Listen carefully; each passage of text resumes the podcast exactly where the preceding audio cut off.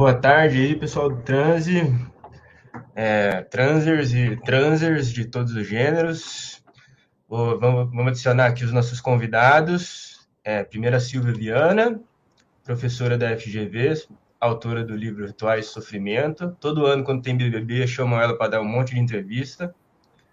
É, e aqui o Paulo Arantes, professor de filosofia aposentado da USP, e, mas não está aposentado do, do debate público de forma alguma, né? Está participando ativamente aí em várias lives, vários debates, intervenções. É, e também vamos passar um vídeo do coletivo Neblina, que é, escreveu o texto que vai dar base para a nossa discussão, né? Então, se quiserem dar um oi para o público antes de a gente passar o vídeo do coletivo. Vai cair, hein? Vai cair. vai cair. Oi, oi público.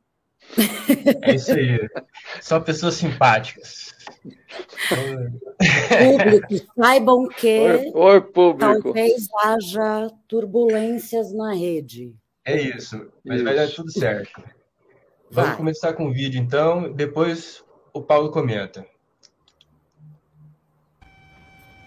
Embaixo, embaixo do, do, do meu vídeo tá um, tem um teclado, que eu não uso nem sequer mexer nesse teclado, não sei o que ele está fazendo aí. Sumiu. Bom, agora melhorou.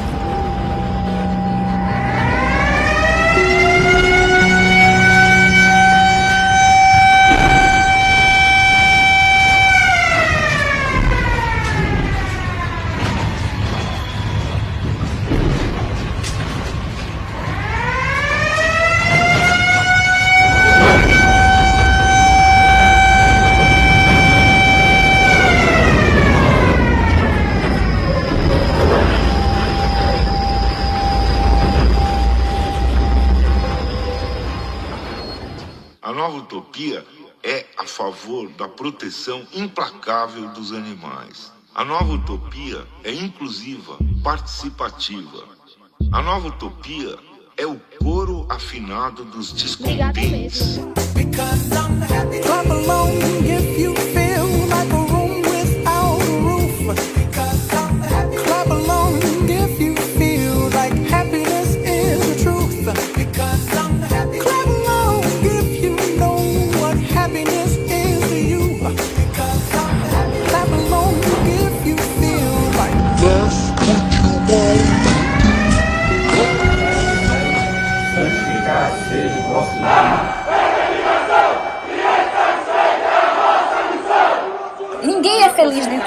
É estresse, é grito, é murro na mesa, é murro outro. É um desastre. Aí o cliente grita de cá. Aí o supervisor grita de lá. Aí todo mundo grita, você sai doido, você dá um murro assim na mesa, você sai gritando louca, quebra tudo. Eu já tava saturada, eu já, eu já tava assim, no nível que eu não tava aguentando de estresse. E eu comecei a desenvolver, tipo, enxaqueca, gastrite nervosa, eu fiquei com dor de coluna, sentia dores no pulso eu tô desistindo. Aguento mais não. Complicado demais. Eu vejo muitos que passaram por essa situação que eu tô passando, desespero. Eu sem ter esposa, ter filho, meu irmão, não ter corrida. E ainda assim ser cobrado, sabe? Acabou, acabou, né? acabou. É, essa de, ah, mano, vai acabar. Não vou trabalhar hoje porque o mundo vai acabar. Ah. Aí não acaba, você é demitido. Pois é. Acabou seu mundo. Acabou mesmo. Caralho.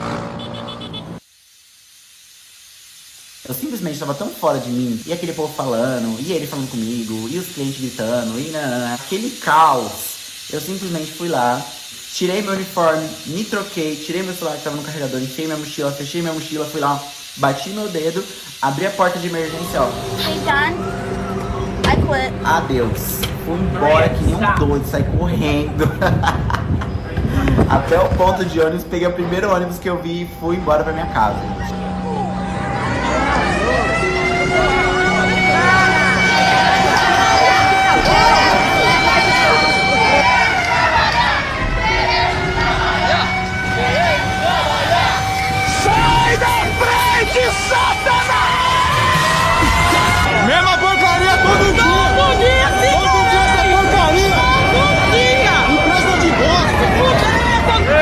Tá quebrando tudo! Quebrou tudo! Eita, que coisa babada! Aê, greve no giral aí, ó. Greve não, terrorismo. Rebelião aí. Aí.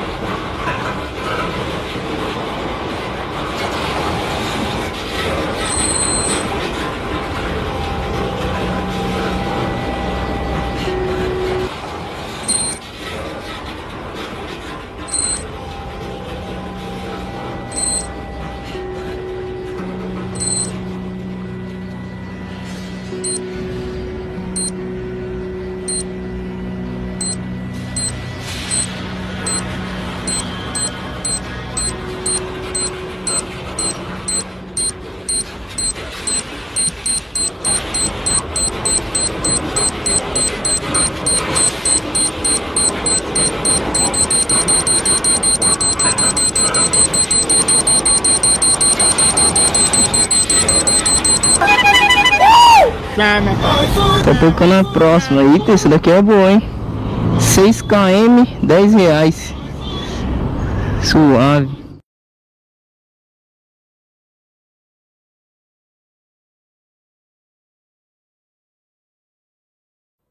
Perdemos pessoas pelo caminho.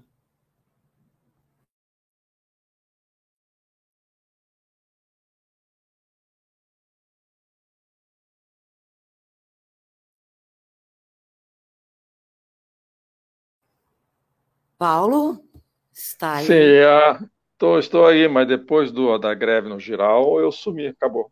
Quando terminou o filmete, eu desapareci, voltei. Tive que voltar para o e-mail, clicar o Léo, clicar o link, voltar, vai ser assim de minuto em minuto. Não, como é que a gente faz? Eu avisei que teremos turbulências. Mas onde Eu é que está, onde é que está a fonte desta turbulência? That's the problem. Eu acho que a culpa é da Covid, a culpa é da guerra na Rússia, a culpa é do. Não, não, não é, não é na Rússia a guerra, Desculpa. não, é na Ucrânia. Eles querem Não é levar para lá, mas não, e não é Não guerra, é é uma operação, é uma operação especial. Eu acho Mas que eu gostei do filme. você está de corpo presente e você começa a falar? Vamos? De corpo presente é missa, missa de corpo presente, é isso. Vai. Eu- Fala do filme. Fala do filme, eu gostei, gostei da citação que vocês não conhecem, uma citação de um samba cantado pela Carmen Miranda. Eu não sei se é do Noel ou do Lamartine Babo, sobre o fim do mundo. O, o samba dos anos 30 diz que o mundo vai acabar. Aí ah, quem canta, geralmente é a Carmen Miranda, ela apronta de tudo, já que o mundo vai acabar, deixa eu aproveitar. Ela namora, ela enche a cara, ela vai para o carnaval, ela faz de tudo. Diz coisas que não devia dizer. Aí no fim do samba, diz ela, e esse tal de mundo não acabou. E aí, gente, a vida continua, o que, que eu faço depois que o mundo não acabou? É o que diz, é, que diz o filme, e a, e a Masterclass do fim do mundo promete que todo mundo vai varrer o estrago. O mundo continua. Mas eu gostei, gostei do filme porque é a cara, é a cara de vocês, né? Começa um pouquinho, mas termina, termina com cenas de junho, o pessoal encaixotado em terminais de ônibus, de, de trens e assim por diante. Entre outras coisas, entre outras coisas. A, a, utopia da proteção dos animais. Olha, já estou começando, já estou pelo meio. Estou do bigode para cima, daqui a pouco vai sumir tudo. Sumiu. Não, mas você está tá aí voltou, ainda. Pode... Voltou, voltou, voltou, voltou sem que eu tivesse feito nada. Sem que eu tivesse feito nada. Bom, então, o que, que eu por onde eu posso começar? Primeiro ponto, eu não me lembro mais da nossa da nossa conversa de quantos meses atrás, não me lembro, dois, três, quatro, cinco meses, foi no início do ano, eu acho, quando eu li o texto, o texto, a masterclass, masterclass do fim do ano. E só pude, como disse, eu tive uma live anteontem, só pude reler de ontem para hoje o que deu para reler, inclusive que deu para reler na bibliografia de vocês, um pouco dos chineses, um outro texto, ali li o texto, reli o texto da Isa, comentando o texto de vocês, reli os chineses, uma parte do chinês não deu para ler tudo, isso é muito extenso, e, bom, para entrar no clima, mais ou menos. Bom, a primeira observação que eu gostaria de fazer é o seguinte: como, como se eu fosse candidato, eu fui citado, então tenho direito de resposta. Como eu fui citado. Estão me ouvindo bem? Sim, sim. Tá, tá. Então, eu fui citado. Uh, já não, é a perfeita, não é a primeira vez que vocês me uh, se referem a uma expressão que eu tive, a, não sei se é imprudência de utilizar de maneira mais ou menos, não digo abundante, mas várias vezes num estudo chamado Trabalho Sujo, que é a ideia de centralidade negativa do trabalho.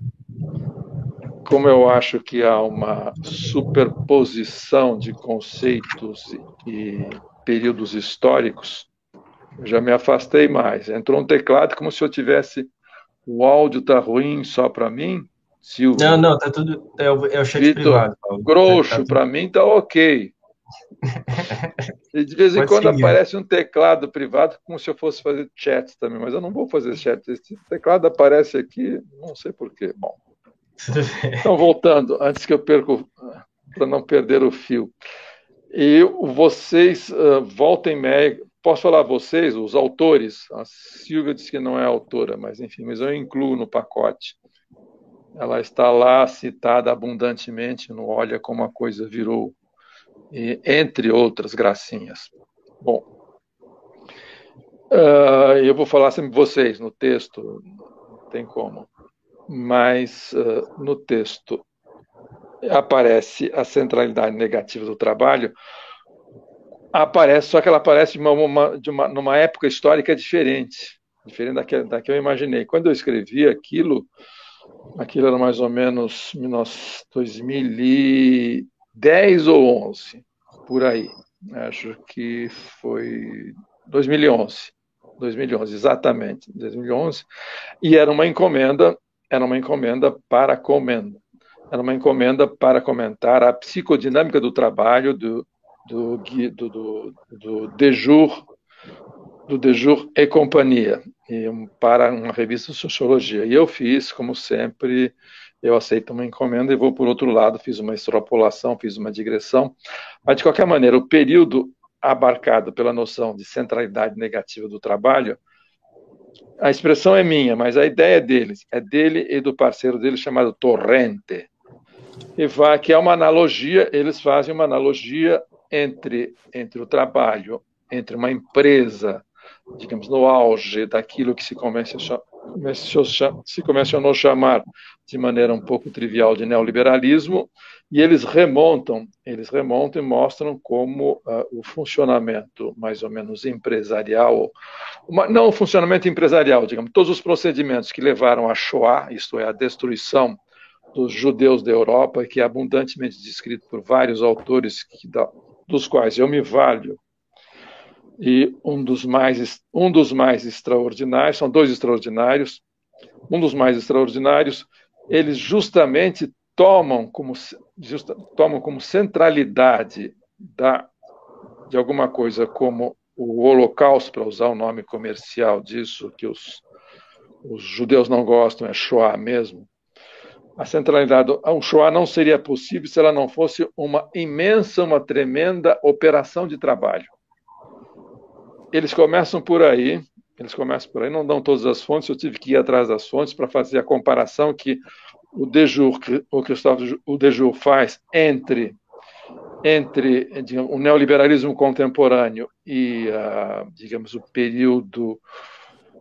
Ele não chama de ocupação, mas ele, os, dos colaboradores. Ele diz assim: o livro, o livro no qual eu me baseio, me inspiro para fazer um comentário geral e uma extrapolação, chama-se A Injustiça Social na França, a banalização da injustiça social na França. A célula da banalização da injustiça social na França, portanto, a desmontagem do Estado Social francês, que nasceu, que foi construído uh, nas, nos 30 anos gloriosos do pós-guerra, essa uh, passa pa, pa, passa justamente por, por, essa uma constituição, ela tem uma, uma espécie de célula que faz com que esse processo de degradação se acelere, e essa célula para ele é o que ele, é o trabalho.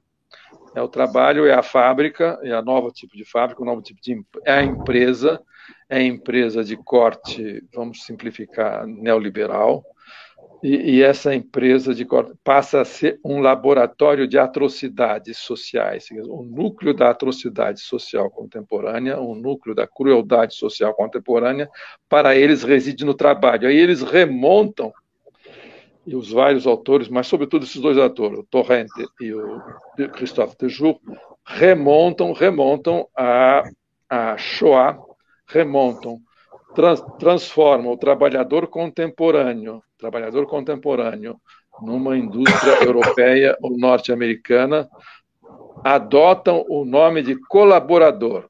Eles funcionam como se fossem colaboradores num país ocupado pelo Terceiro Reich, ou, um, sobretudo, um colaborador trabalhando, trabalhando para que a Shoah, para que o extermínio dos judeus acontecesse. Poderia ser um trabalhador num campo de concentração, no caso Auschwitz-Birkenau, ou noutros similares, ou um trabalhador que para eles é o padrão, um trabalhador que faz com que isso foi possível, foi possível que entre outros entre outros é o Eichmann.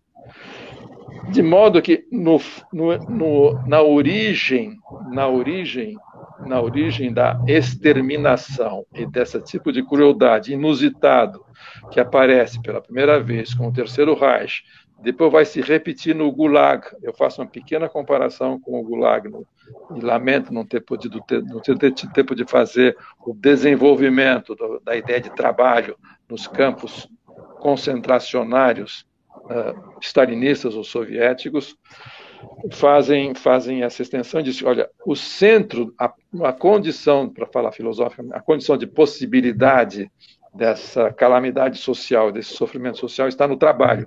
Só que o trabalho deles, o trabalho para eles, nesse momento, a referência ao trabalho deles não é o trabalho sem forma que está no centro da meditação de vocês sobre a neblina, ou o trabalho contemporâneo que isto é, que é também uma sementinha desse inferno. Várias vezes vocês designam esse mundo do trabalho, entre aspas, que será que se pode falar de mundo do trabalho, de inferno, como se entra nesse inferno.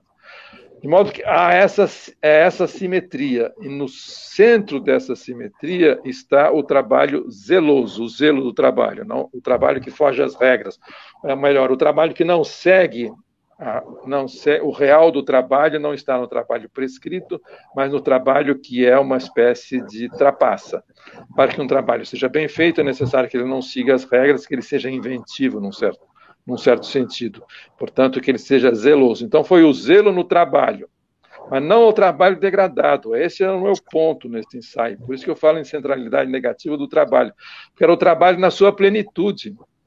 Eles estavam descrevendo a, a linha evolutiva do trabalho no pré-Segunda pré Guerra Mundial, nos anos 30, com desemprego em tudo, pouco importa, até, até a sua culminância, até a sua culminância na era neoliberal europeia, francesa em particular ou americana. É o trabalho no seu auge. Esse trabalho no seu auge de positividade a qual todo assalariado aspira, menos o que está na, sob a névoa, na neblina, esse trabalho tem um núcleo, um núcleo, uma caixa preta que é justamente esse negativo e é através desse negativo que as coisas acontecem. Em resumo, o que eu estava dizendo quando falei na centralidade negativa do trabalho era o seguinte: é impossível, é impossível um trabalho como um massacre, como um genocídio, é impossível um genocídio, é impossível um funcionamento de um campo de concentração, é impossível um funcionamento de um campo de trabalho forçado e prisão, como foi o Gulag, se a centralidade desse fenômeno não seja o trabalho. O que eles estão dizendo, em bom português, numa frase só, é que todas as barbaridades, as imagináveis e as inimagináveis, como foi aquilo que o Terceiro Reich aprontou, a fonte disso é o trabalho. Se não fosse por trabalho, atrocidades não seria possível. É em nome do trabalho bem feito que a atrocidade é possível, é feita. Por isso que a Hannah Arendt, que é uma das fontes de inspiração deles, mas eles não confessam, tive que ir atrás de tudo isso.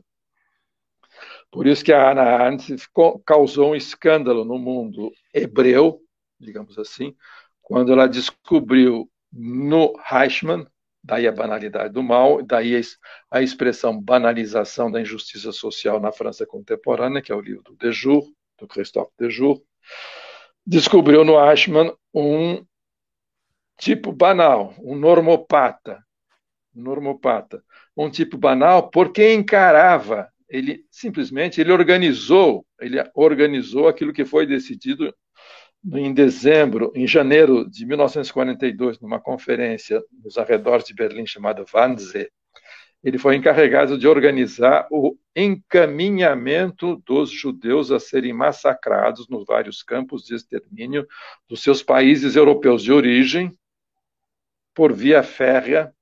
Ele foi, portanto, encarregado de organizar um sistema ferroviário eficiente que, em plena guerra, e já na época, em plena guerra no fronte leste, a guerra, a, a Rússia tinha acabado de ser invadida pela, pela, pela Alemanha. Em plena guerra, ele teve que, as condições, e digamos, o zelo no trabalho para organizar um sistema ferroviário que conduzisse, que conduzisse os judeus que já eram separados, depois confinados, embarcados e embarcados, desembarcados nos campos da morte. Para fazer isso, era necessário, digamos, uma espécie de zelo no trabalho da logística. E, só, e a, a hipótese desses autores, nos quais eu me baseei para fazer a minha extrapolação e fazer o, esse, a ideia de, do que, que é um trabalho sujo, trabalho sujo que eles fizeram, o trabalho sujo que eles fizeram e por isso foram considerados heróis no Terceiro Reich, porque eles realizaram, Himmler disse, o trabalho que vocês estão executando não tem preço. É o trabalho sujo, por nós, é claro. Eles foram, portanto, capazes de, digamos, de descobrir que sem mobilizar pessoas para um trabalho é impossível o massacre em escala massiva como foi o que aconteceu com o extermínio dos judeus europeus. Essa é a centralidade negativa do trabalho. É, em nome do tra o trabalho é alguma coisa que cujo zelo seu, na sua execução te permite executar as maiores atrocidades. Eu faço um parênteses para dizer que, no limite, essa centralidade negativa do trabalho foi redescoberta sem que ele tivesse a menor noção de fazer isso, foi redescoberta por um autor chamado Günther Anders, que descobriu que os pilotos americanos, ou que todos aqueles que trabalharam, todas as milhares de trabalhadores, de engenheiros a cientistas, até trabalhadores civis que participaram da construção dos vários centros do projeto Manhattan, estavam simplesmente executando um trabalho cujo resultado era o extermínio de milhões de pessoas em várias cidades centenas de milhares de pessoas, ainda não milhões, em várias cidades japonesas. Portanto, foi em nome do trabalho que Hiroshima e Nagasaki aconteceu. Foi em nome do trabalho que outras, outras barbaridades aconteceram. Foi justamente o, traba, o trabalho foi essencial também. A pesquisa que eu estava começando, não é pesquisa, desculpe, não sou pesquisador, mas enfim. O ensaio que eu queria escrever sobre o Gulag era para mostrar justamente a centralidade desse trabalho, a centralidade negativa do trabalho, na possibilidade do Gulag, e como é que os, os Zeks, que eram os escravos, estavam, estavam tatuados no braço escravo da União Soviética. Os ex, os prisioneiros nos gulags, eram trabalhadores, e como é que eles faziam uma espécie de gambiarra para atingir as metas de trabalho. Aí era uma, eles copiavam, de certa maneira, a ineficiência do trabalho nas usinas soviéticas, eles copiavam esse trabalho nos campos de concentração e enganavam os seus capatazes, que os vigiavam. De modo que é essa negativa, essa centralidade negativa do trabalho que eu tive em mente ao escrever esse ensaio sobre o trabalho sujo, onde entra também a política. A política é fundamental, o trabalho para um partido é um trabalho sujo também. Um partido para funcionar naquela época histórica dos grandes partidos de massa era necessário que tivesse uma, um departamento especializado em realizar o trabalho sujo trabalho sujo que poderia ser desde a, uma empresa demissão dos seus colegas, demissão na indiferença moral, até o trabalho sujo do massacre. Mas encaminhar, encaminhar, ah, digamos, as pessoas que seriam massacradas nos campos de extermínio e cuidarem delas, cuidarem delas de maneira zelosa através de trabalho. Os Sonderkommandos, que eram os comandos especiais encarregados de uh, transportar os, os, corpos, as pessoas para as câmaras de gás e depois de incineradas, de, de, de uh...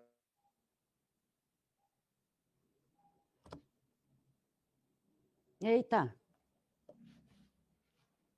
Eu que morri? Foi eu que sumi ou foi o Paulo? Foi, foi o Paulo. Paulo parece que eu que sumiu foi o Paulo. Alô? Foi, o Paulo. Ah, tá. A é, gente vamos... espera um pouco? Ué, vamos, vamos ver aqui. Vou levantando alguns comentários aqui do pessoal por enquanto.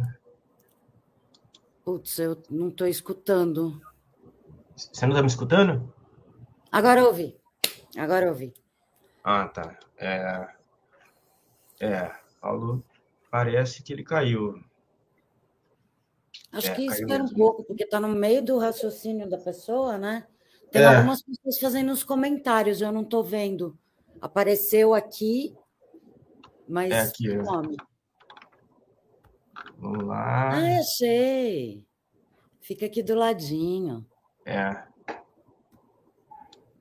Silvia Beatriz Adoi comentou, ela. Diz que já escreveu o passo-palavra, né?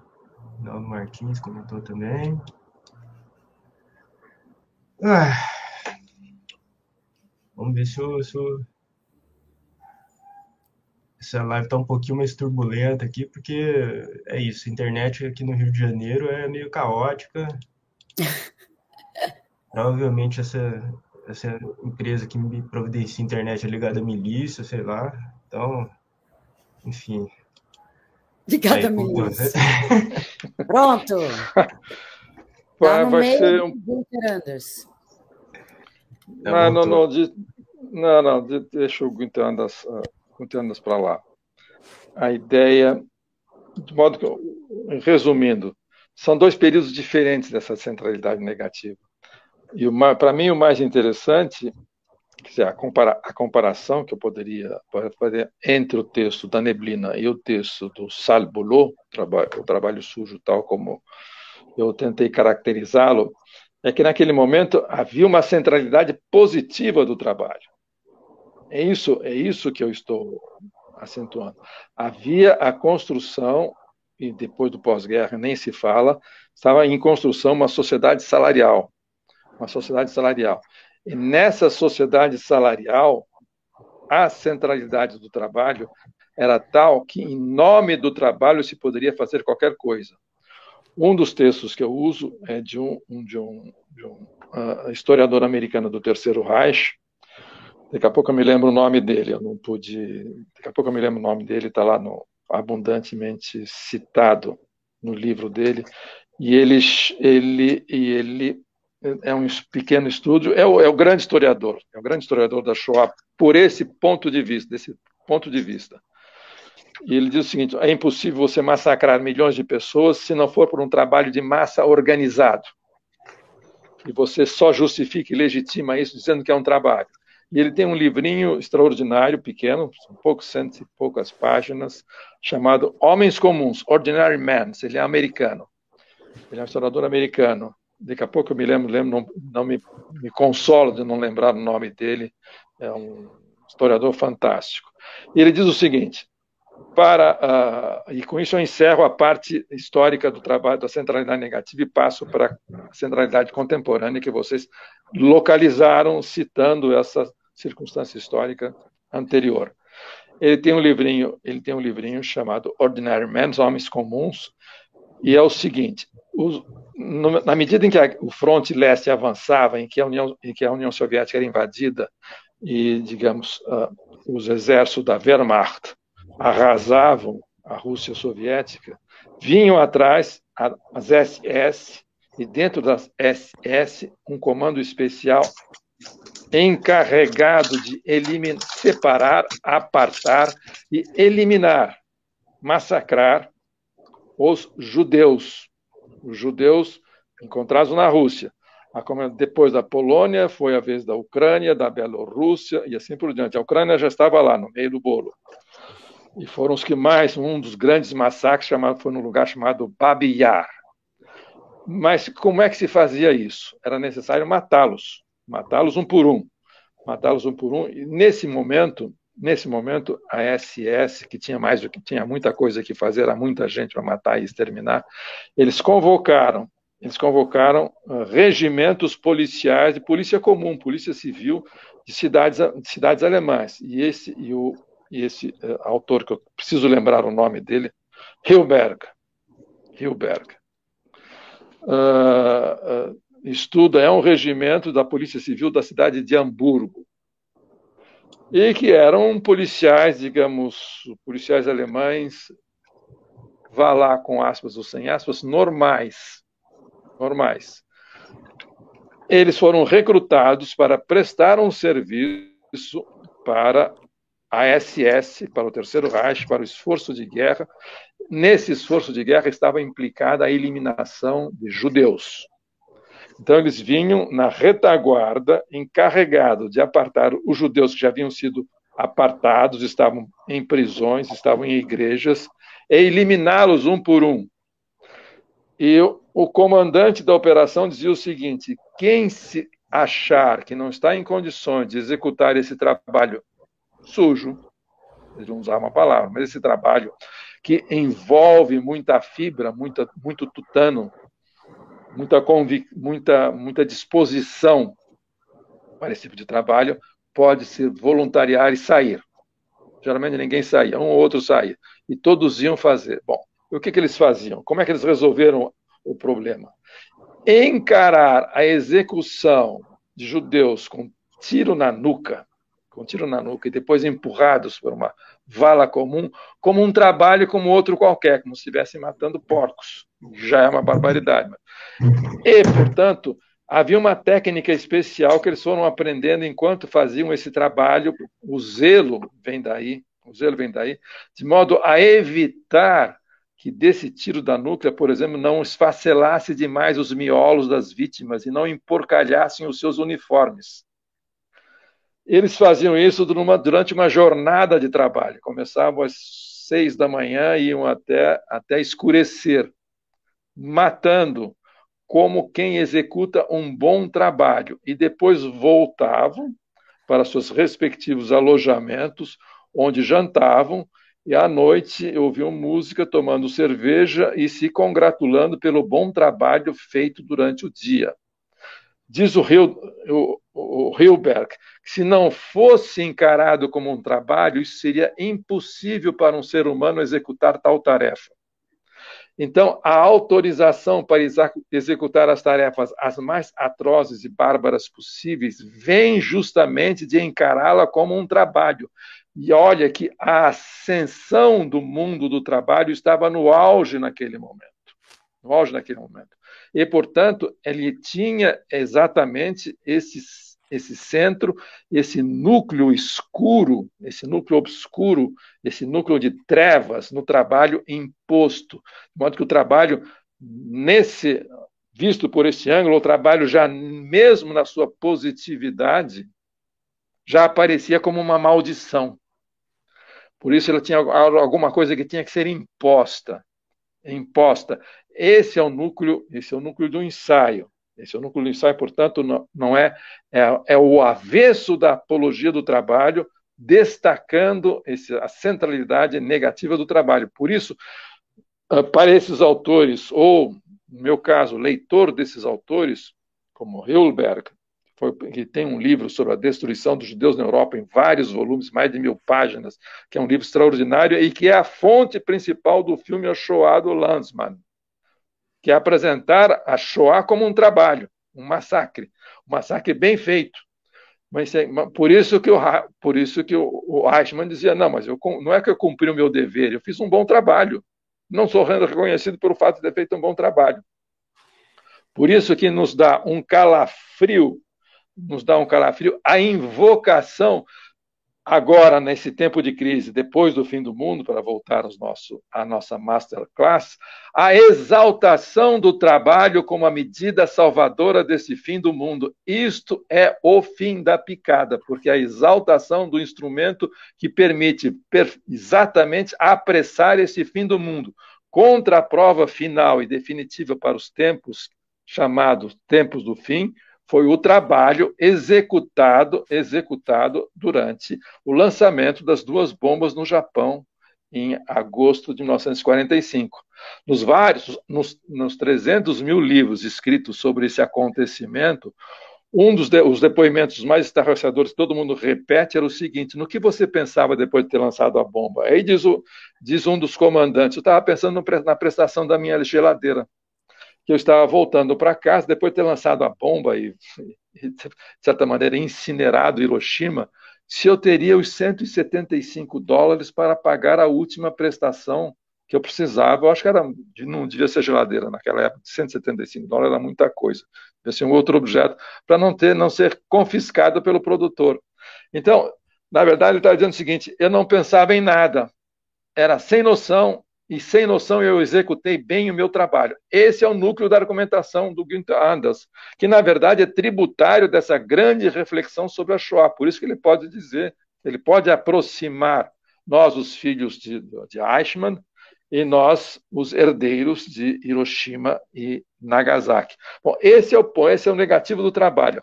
Ora, o negativo do trabalho, que é, eh, digamos, que está ah, na névoa da guerra do trabalho, da guerra civil do trabalho hoje, é completamente diferente, porque nesse negativo do trabalho, o trabalho enquanto tal já está completamente desacreditado.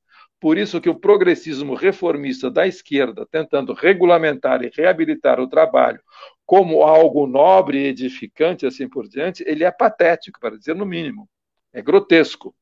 Essa, esse é o ponto. Ora, como a esquerda não tem não tem condições morais ou sequer de imaginação, salvo aqueles malucos alemães que nós conhecemos, que eu não vou mencionar, para dizer que é preciso fazer um manifesto contra o trabalho, que o trabalho é uma desgraça, que o trabalho é a, é a não é só o capital, a, fonte da desgraça está no trabalho, que é um será sempre um trabalho de colaboração.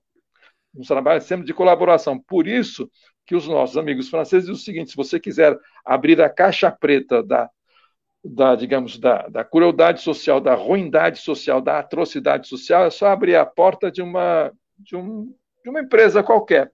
Pode ser uma empresa de desmanche na periferia, onde tem patrão e tem empregados desmanchando um carro roubado para ser enviado por peças para para qualquer lugar do mundo, como pode ser uma grande corporação. Bom, aí, os, aí abundam os filmes sobre as grandes corporações e nós vemos a carnificina que é uma grande corporação, nos tempos de hoje ou antigamente.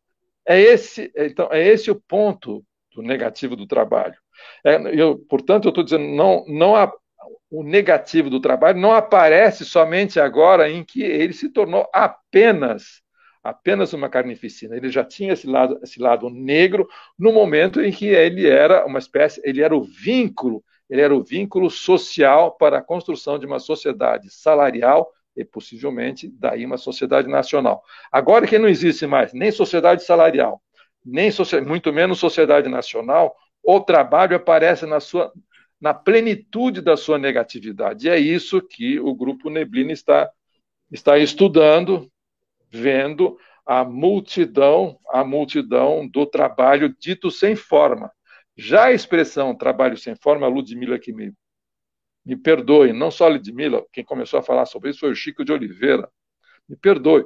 Como se o trabalho com forma o reabilitasse. O trabalho com forma foi justamente o que permitiu o massacre da Shoah e permitiu outras barbaridades nos Estados Unidos.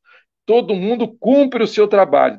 A ideia, não fiz mais do meu trabalho, eu sou um profissional, ela vem desde, ela vem desde a origem, desde a regula, desde digamos da centralização da, da, do capitalismo uma sociedade do trabalho, uma sociedade de massa cuja, cujo centro é o trabalho, porque deve arregimentar milhões de pessoas para colocar milhões de pessoas numa fábrica. Você tem que inventar essa, reinventar essa centralidade. Então, não fiz mais do que o meu trabalho, é justamente é o que um carrasco, um carrasco pode perfeitamente dizer.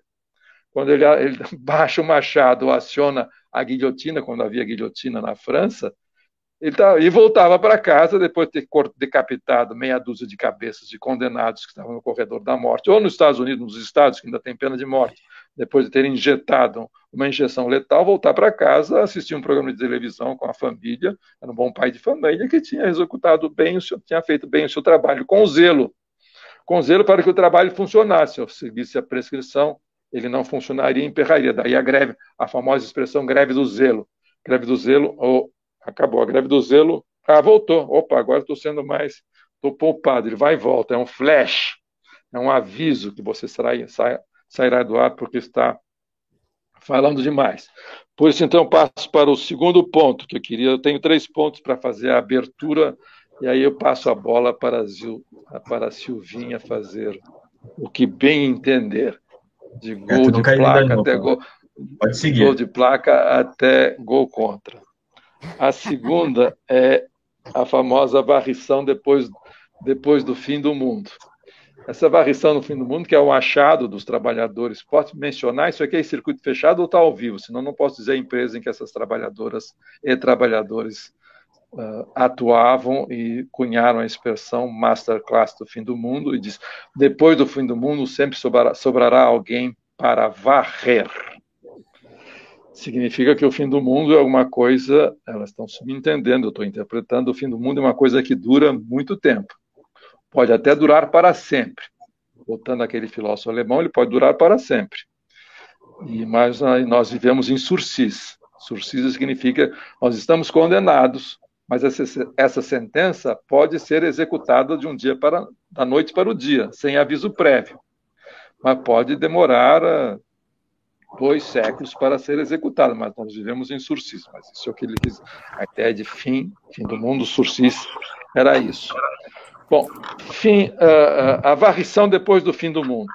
Eu estava citando, outro dia eu lembrei ao Léo a condição, a condição de um personagem, quando começou toda essa história da barbaridade do trabalho, no início do século XIX, em que ninguém exaltava o mundo do trabalho. Exaltava, exaltava assim a figura do trabalhador que tinha que ser libertado desta canga chegado, chamado trabalho. Não, não era o socialismo, não era o direito ao trabalho. Isso é um absurdo absoluto. É um personagem de um grande autor alemão que morreu precocemente, genial, chamado Georg Büchner. E tem uma peça chamada Wozzeck, que virou ópera do Alban Berg, virou um filme do, do alemão lá, daqui a pouco eu me lembro o nome dele, do alemão que fez um filme, um belo filme, eu não gosto, não é um autor da minha predileção, mas fez um belo filme sobre Wozzeck. E o Wozzeck, no início da peça, quando ele está fazendo, ele é um soldado raso, portanto é o miserável dos miseráveis. no sistema alemão-prussiano em particular, ser um soldado raso era pior do que ser camponês. Era alguém destinado a todo tipo, era vítima de todo tipo de exação. Bom, fazendo a barba do seu comandante, o comandante diz, diz fala para ele que, enfim, ele deve ser um sujeito moral, deve regularizar o casamento dele, por aí vai, faz um, um sermão. E que ele e, e, e, que, apesar de tudo que ele padecia, ele diz: oh, não existe moral para gente como eu, diz o Volzek. Ele diz: Não, eu sei, eu compreendo, a sua, sua situação é difícil, você está entre, os, entre os últimos dos últimos. Mas depois da morte, quando você for aos céus, todo mundo será redimido, redimido e terá um lugar no paraíso, porque se comportou bem durante a terra. Aí o Vozek replica e diz o seguinte: Não, não, meu caro comandante, o caro coronel, não, isso não vai acontecer comigo, porque eu tenho absoluta certeza, dada a minha condição neste mundo, que se eu for para esse lugar maravilhoso que o senhor está dizendo, que as pessoas corretas, morais, boas, santas vão, se eu por acaso vou, for para lá, eu tenho certeza que meu trabalho vai continuar e eu vou continuar varrendo as estrebarias desse lugar maravilhoso que o senhor está me descrevendo como eu faço agora eu continuarei trabalhando. Portanto, depois do fim do mundo, o trabalho para mim continua. Eu acho que isso foi o que as pessoas da, dessa empresa uh, quiseram, quiseram dizer. Bom, num certo sentido, aí, aí, vai o comentário da Isa Guerra, quando ela lê o texto do, da Neblina, do pessoal do grupo da Neblina, o Masterclass do Fim do Mundo, ela diz: está em disputa, portanto, o sentido desse trabalho depois do fim do mundo. Aí eu apenas apenas complemento para dizer por que, que eu afino com esse tipo de raciocínio. Raciocínio eu afino, mas também não tenho resposta, não tenho como, não tenho como, como descrever melhor. Eu apenas digo o seguinte: dada a minha formação, os autores que fizeram a minha cabeça, a minha longínqua juventude, meus longínquos verdes anos, eles diziam uma coisa que nós nunca levamos a sério, nunca pensamos duas vezes nunca pensamos duas vezes. Esses autores alemães, mas também alguns americanos, mas que depois mudaram para os Estados Unidos, eles diziam o seguinte: a partir de um certo momento, esse fim do mundo acabou. Nós vivemos depois do fim do mundo, que é o título do livro do Marildo que todo mundo conhece. Só que ninguém conhece a origem dessa expressão. Essa origem da, essa origem da expressão, ela, digamos, ela vem de uma peça de um autor vienense chamado Karl Kraus, que durante a Primeira Guerra Mundial ele montou e escreveu uma peça com as falas das pessoas que reagiam aos acontecimentos da Primeira Guerra. E na verdade eram todos linchadores, não importa que não importa que a que classe social pertenciam. Todos sonhavam em linchar alguém que havia traído a pátria, ou por alguma razão. E ele ouvia isso, ouvia e registrava, ele tinha um bom ouvido e montou uma peça que era para durar 12 horas, era para ser encenada durante na rua. E a peça chamava-se Os Últimos Dias da Humanidade. E diz ele, mesmo que essa guerra oficialmente termine, ela terminou em novembro de 1918, ela vai continuar sem que ninguém perceba. E essa peça, Os Últimos Anos da Humanidade, significa, num comentário do Mínima Moralia, do Adorno, significa é o fim, o mundo acabou. É o Vida depois do fim do mundo que essa peça retrata. Bom, existe, portanto, um depois do fim do mundo nesses autores, uh, enfim, que inspiraram meus verdes anos, como eu disse. Ora, isso significa o seguinte, que depois do fim do mundo, o fim do mundo significava o seguinte, nós chegamos a um ponto, na virada dos anos 30 para os anos 40 do século passado, em que a civilização liberal burguesa dominante na Europa, na Europa Ocidental e na América do Norte e o seu subúrbio, o seu quintal latino-americano, havia se autodestruído. Por isso que eles diziam o seguinte: todo o esforço de reconstrução da Europa depois da calamidade das duas guerras consecutivas é uma, é uma expressão, reconstrução da civilização é é um nonsense, não faz sentido. Uma civilização que se destruiu, se autodestruiu, ela não se reconstrói. Portanto, o que vem depois não merece mais o nome de civilização, por mais bonitinho, por mais bem espelhado, por mais engraçadinho, por mais bem comportado, por mais pacificado que seja, por exemplo, a Alemanha contemporânea. Não existe essa reconstrução de uma sociedade, de uma civilização que se autodestruiu. Portanto, isso não faz sentido. E, por outro lado, existe alguma coisa chamada depois do fim do mundo. O mundo acabou, mas ele continua. Esse é o ponto. Esse é o ponto. Então, a vida acabou, mas ela continua. Esse é o ponto desses filósofos que foram, foram mal compreendidos.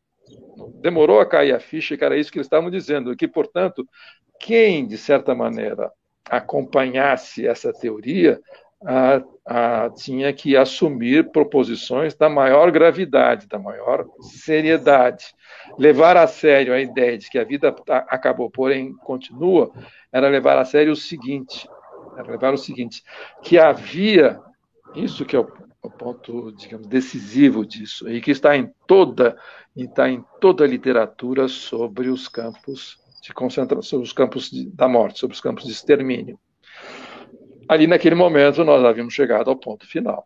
Depois daquilo era inconcebível alguma coisa chamada vida. E, no entanto, nesses campos de extermínio, enquanto funcionavam, a vida continuava. A vida continuava. Havia enfermarias, haviam lojas, haviam escolas, havia campos modelos, campos de extermínio modelos, em que havia até orquestra, até orquestra sinfônica. Havia até times de futebol que disputavam campeonatos. O, o Primo Leve descreve jogos, descreve um jogo entre o pessoal do Sonderkommando. Os Sonderkommando eram simplesmente eram judeus que colaboravam no transporte dos corpos asfixiados para as câmaras de incineração e depois recolhiam os restos das câmaras de incineração e colocavam nas, nas nas fossas comuns. E depois disso, feito esse trabalho, seriam fuzilados juntos na mesma fossa. Antes desse trabalho ser, ser acontecer, eles disputavam campeonatos de, campeonatos de futebol. SS e condenados e colaboradores desse trabalho sujo, desta zona cinzenta que ocorria nos campos de concentração. De modo que tinha até campeonato de futebol. Tinha até campeonato de futebol no campo de concentração. É, havia vida normal. Os, os chefões SS, os CAP, os CAP-SS que administravam os campos, moravam em chalés agradáveis com as suas respectivas famílias nos campos e voltavam para casa no fim do dia, para o seio da família, e possivelmente ouviam líderes, havia música, a melhor música alemã que existia, depois do jantar, com um copo de cerveja. Portanto, havia normalidade. Esse é o ponto. A vida normal prosseguindo depois do fim da vida propriamente dito, depois da civilização. Essa, essa é, a, digamos, é o que está em jogo na expressão depois do fim do mundo, sempre haverá alguém para varrer. E esse alguém para varrer é onde, é onde se aparece pela primeira vez essa centralidade negativa do trabalho descrito no texto de vocês, no texto do, do coletivo Neblina. Isto é, o que está ocorrendo, aquilo que se chamaria outrora de mundo do trabalho, hoje é o inferno do trabalho, la chate ogni speranza. Isto é, todo o trabalho que vai da China o submundo do trabalho chinês e que corre, percorre o mundo inteiro, passa pela Índia, que é um lugar não contemplado, um, lugar não contemplado por vocês, que é da maior importância, 80% da, da, digamos, da população economicamente ativa da Índia está enfiado nisso, e são de origem camponesa também. É, ne, é, nesse, é, ne, é esse, depois do fim do mundo, é este o trabalho que está acontecendo. Aí sim, a sua, o seu, não negatividade no sentido dialético, seu, a sua dimensão negativa aparece com toda a força. A centralidade negativa do trabalho é essa. O trabalho continua sendo central e não parece mais trabalho, não tem forma.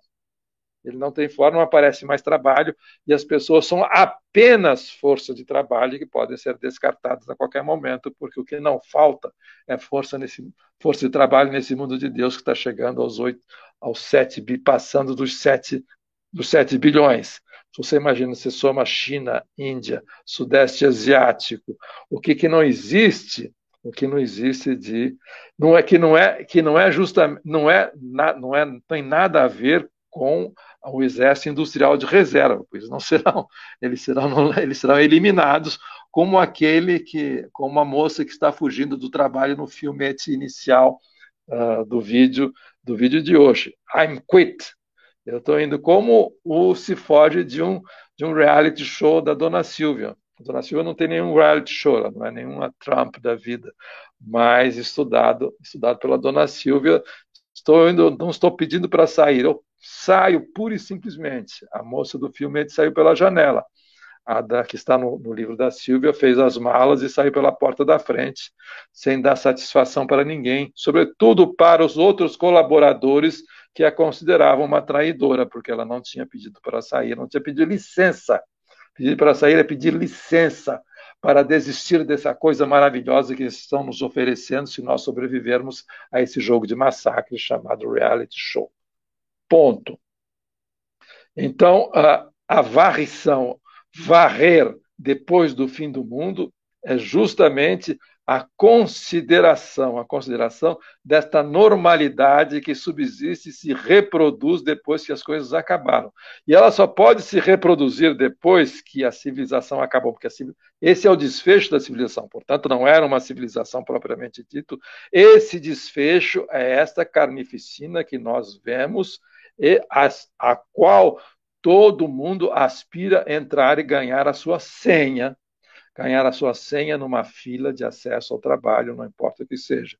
Se bem que há dúvidas nessa fila, tem sempre os que não querem, aí você é o centro do estudo de vocês, que é a, o paradoxo da recusa da celetização, isto é, da formalização ou da reconquista de direitos dos empregos de merda que são uh, formalizados por uma CLT, que é apenas um ritual de sofrimento. A CLT hoje é apenas um ritual, não, não, não assegura absolutamente, absolutamente nada. É claro que existem os raríssimos privilegiados mundo afora que têm direitos, 13 terceiro, férias, assim por diante, tudo aquilo que existia nos 30 anos felizes depois da Segunda Guerra Mundial, que foi um casamento de, de conveniência entre capitalismo e democracia. Bom, a outra, o último ponto, que eu já falei demais, o último ponto a ser tratado implica também bibliografia. Eu peço desculpas porque eu sou professor.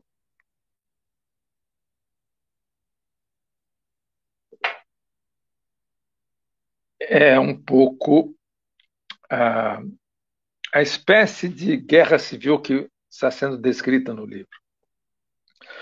Guerra civil de uma maneira completamente inusual, não é a guerra civil clássica da Guerra Civil.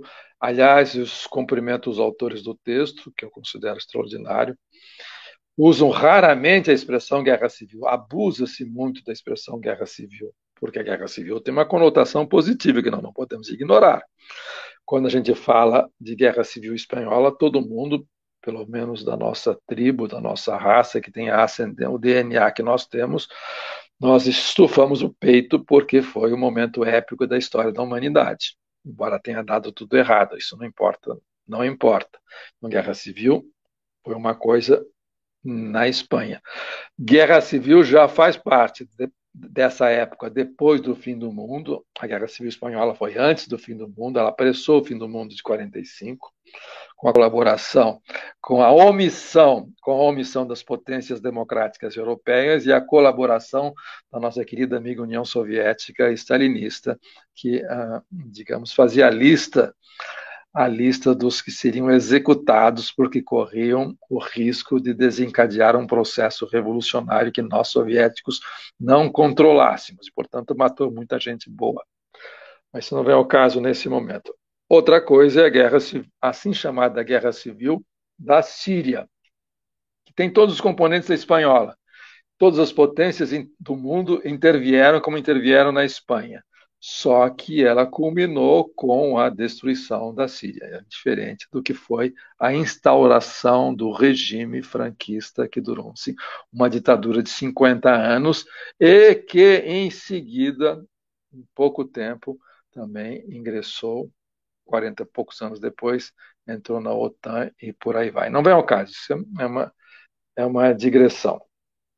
Bom, o que eu queria falar é que essa guerra civil também ela mudou de sentido, que você, vocês usam, não usam não, não usam, não citam, não, nem possivelmente algum um ou outro saiba da existência desse livro, que é a descrição do mundo contemporâneo feito por um autor que eu só estou citando porque ele é muito utilizado, nem sempre citado devidamente, mas é muito utilizado pela essa dupla sertaneja que vem com frequência ao Brasil e que vende livros no Brasil, chamada Dardot e Laval. Só que eles não recebem dinheiro de prefeituras, não estão no orçamento secreto de nenhum congresso, mas é uma dupla sertaneja. Dardot e Laval é uma dupla sertaneja perfeita. E o último livro deles publicado no Brasil chama-se uh, A Escolha da Guerra Civil. E, para variar, é uma nova história do neoliberalismo. E a inspiração desse livro, como dos outros livros anteriores deles, foram dos primeiros, aliás, eles conhecem esse livro que eu vou mencionar, eles citam num texto, num texto de alguns meia dúzia de anos atrás, eles citam, comentam elogiosamente esse esse livro de um americano chamado Bernard Harcourt. Ele tem o nome francês porque ele é francês de origem alsaciana, são judeus da Alsácia que migraram um pouquinho antes, um pouquinho depois da família da Segunda Guerra Mundial para os Estados Unidos. Portanto, ele é americano, francês, americano e francês. Ele chama Bernard Harcourt. Ele é um ativista, tem vários livros publicados já, eu presumo que jovem, jovem para mim deve ser alguém que está por, por, volta de 60 anos, 60 e poucos. Ele é um ativista, é um ativista de direitos, não direitos humanos, mas direitos, direito mesmo. Ele é advogado e começou a vida de ativista dele uh, nos corredores da morte das prisões americanas. Os corredores da morte, todo mundo sabe, são aqueles prisioneiros, aquele corredor de células enfileiradas em que os já condenados à morte, que não têm mais direito, não, for, não foram agraciados pelo perdão dos seus respectivos governadores, porque cada estado tem a sua política específica, e ele uh, era o advogado voluntário desses presos, desses condenados à morte, que estavam no corredor da morte, portanto, era um ativista contra a pena de morte nos Estados Unidos. E é um leitor fanático do Foucault e por aí vai. É um cara, enfim, é um bom, é um fulano formidável, que respeita ativista em tempo integral. A partir de um certo momento, ele começou a teorizar a sua prática. Inclusive, o último livro que ele publicou chama-se Teoria e Prática, tem 800 páginas. Eu baixei, mas não tive coragem de ler, só folhear aqui e colar, porque realmente não tenho mais idade para ler um livro de 800 ou 900 páginas. Somos teoria e prática. E ele tem a bela ideia de dizer a gente só pode fazer teoria da prática que faz. O que faz, o que legitima, dá uma chancela e chancelaria o trabalho do coletivo Neblina. Porque fazem teoria, aliás, moderadamente, felizmente, moderadamente. Não tem muita descrição, não tem muita discussão sobre teoria do valor, crítica do valor, medida do valor e assim por diante. Ninguém está discutindo, não tá nenhum, eu não vi nenhum, felizmente, não vi nenhuma discussão de páginas dos Grundrisse, que são fundamentais, mas enfim, ninguém mais aguenta analisar e discutir.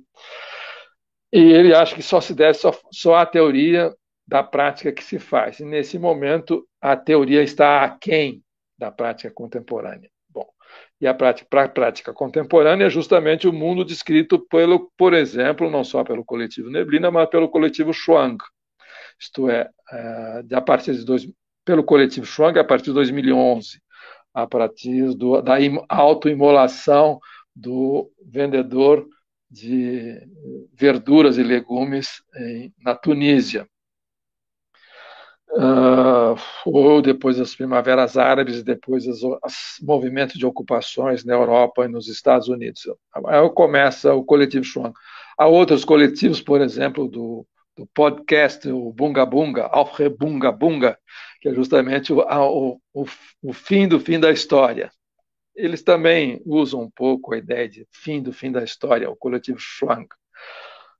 Bom, o que eu vou dizer é o seguinte: bom, são esses coletivos que estão pensando, que estão pensando e entre eles, entre eles, esse Bernard Harcourt, que estão descrevendo da seguinte maneira esse mundo em, no qual a história que estava em férias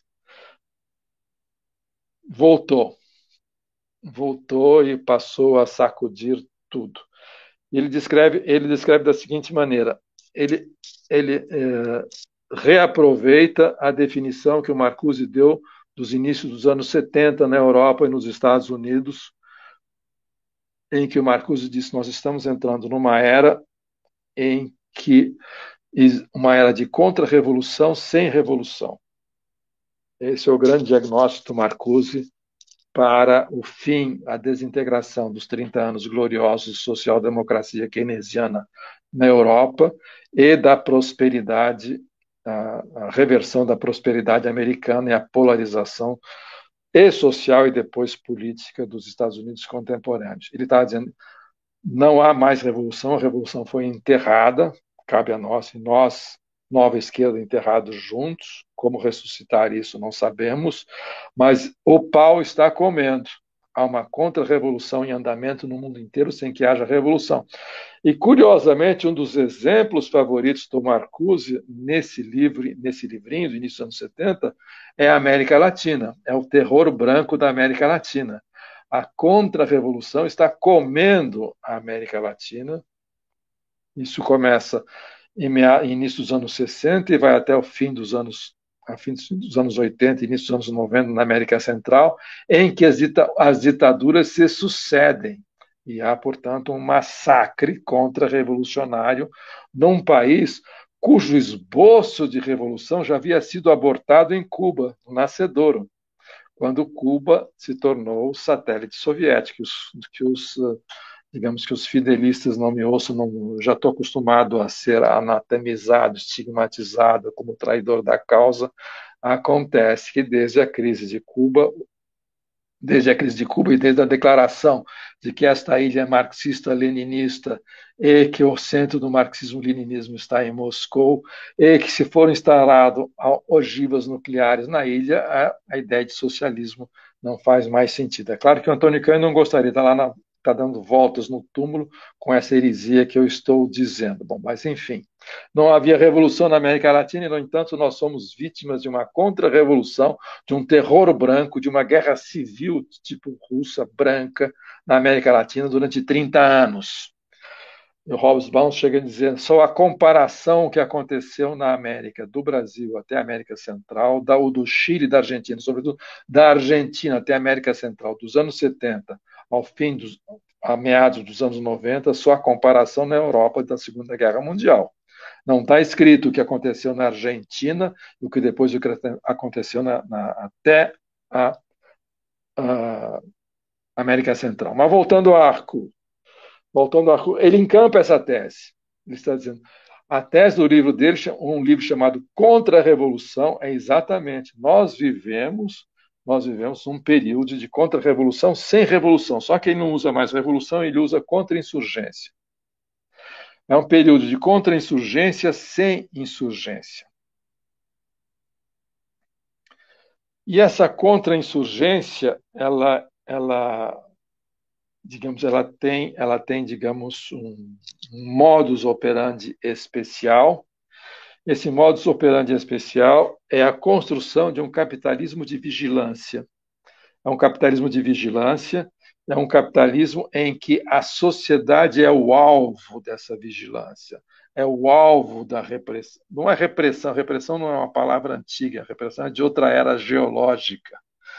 Esse alvo, esse alvo, ele, é, digamos, são são inimigos identificáveis, identificados como ameaças.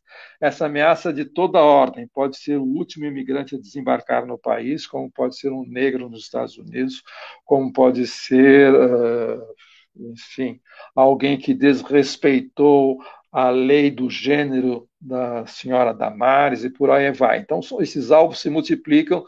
Então, essa essa vigilância, essa vigilância algorítmica que tem alvos especificados de ameaças, mapeia, faz um mapa dos inimigos da sociedade que precisam ser protegidos. Aí é Foucault. A sociedade precisa como proteger a sociedade. E for, e for é preciso proteger a sociedade. Portanto, se estabelece este mapa, esse mapa de inimigos a serem alvejados se estabelece esse marco do inimigo, que não são revolucionários, não são subversivos, são simplesmente, não são tampouco nós podemos chamar de excedentes ou de categorias sobrantes. São aqueles que legitimam a existência desse estado de contra-insurgência permanente, esse estado de contra-insurgência permanente. Agora sou eu que já estou interpretando a história recente dos Estados Unidos, que estado de contra-insurgência permanente que se consubstancia em alguma coisa chamada Estado de Segurança Nacional, que foi montado justamente depois que se venceu a Segunda Guerra Mundial e a emergência se instalou no mundo e se instalou particularmente nos Estados Unidos através da, do, arsenal nuclear. Portanto, é esse estado de emergência que mapeia e tem como alvo a sociedade que passa a ser policiada. Não é o estado policial dos regimes totalitários, totalitarismo é alguma coisa que não faz mais sentido nos dias contemporâneos. É um estado policial nesse, nesse sentido em que a polícia, a polícia é militarizada, assim como os exércitos são policializados. É disso que se trata. Então, tem, tem esses inimigos, esse inimigo, esses alvos, e que, portanto, trata-se de uma contra-insurgência permanente onde não há insurgência. Onde não há insurgência. E, portanto, a sociedade está em mobilização permanente para eliminar estes alvos, estas ameaças que permeiam o corpo social. É isso que ele está chamando de contra-insurgência sem insurgência. Bom, e essa contra-insurgência tem uma história. Ele não, tem, há uma biblioteca sobre isso que eu não vou enumerar, não está no livro dele. Essa contra-insurgência tem uma história, ela foi reinventada recentemente pelo Estado-Maior americano, pelas Forças Armadas americanas, desde que as coisas começaram a andar mal no Oriente Médio redescobriram o valor da contra-insurgência de, de conquistar mentes e corações, como tinha sido feito de maneira fracassada já no Vietnã. Há muitos sociólogos e muitos historiadores militares americanos que dizem que isso é uma invenção para sustentar a máquina, a máquina de que parasita a economia americana, chamado Estado Nacional de Segurança e suas agências. Isto é, é uma é uma cine. Existe uma boa literatura americana, pelo menos eu rastrei alguma coisa. O Estado Nacional de Segurança e suas agências são uma sinecura, uma sinecura tal como ela existe na Venezuela e tal como ela vai passar e já está existindo no Brasil, tudo em nome da segurança. É um cabide de empregos para militares, só que no caso dos Estados Unidos, não se trata apenas de um paizinho qualquer que é dividido entre sátrapas. É o mundo inteiro. É o mundo inteiro dividido entre comandos. Tem o comando central, tem o comando leste, tem o comando norte, tem o comando sul, e assim por diante. São sinecuras, são sátrapas do Império Persa. E eles constituem o Estado, o Estado Nacional de Segurança. Bom, é isso.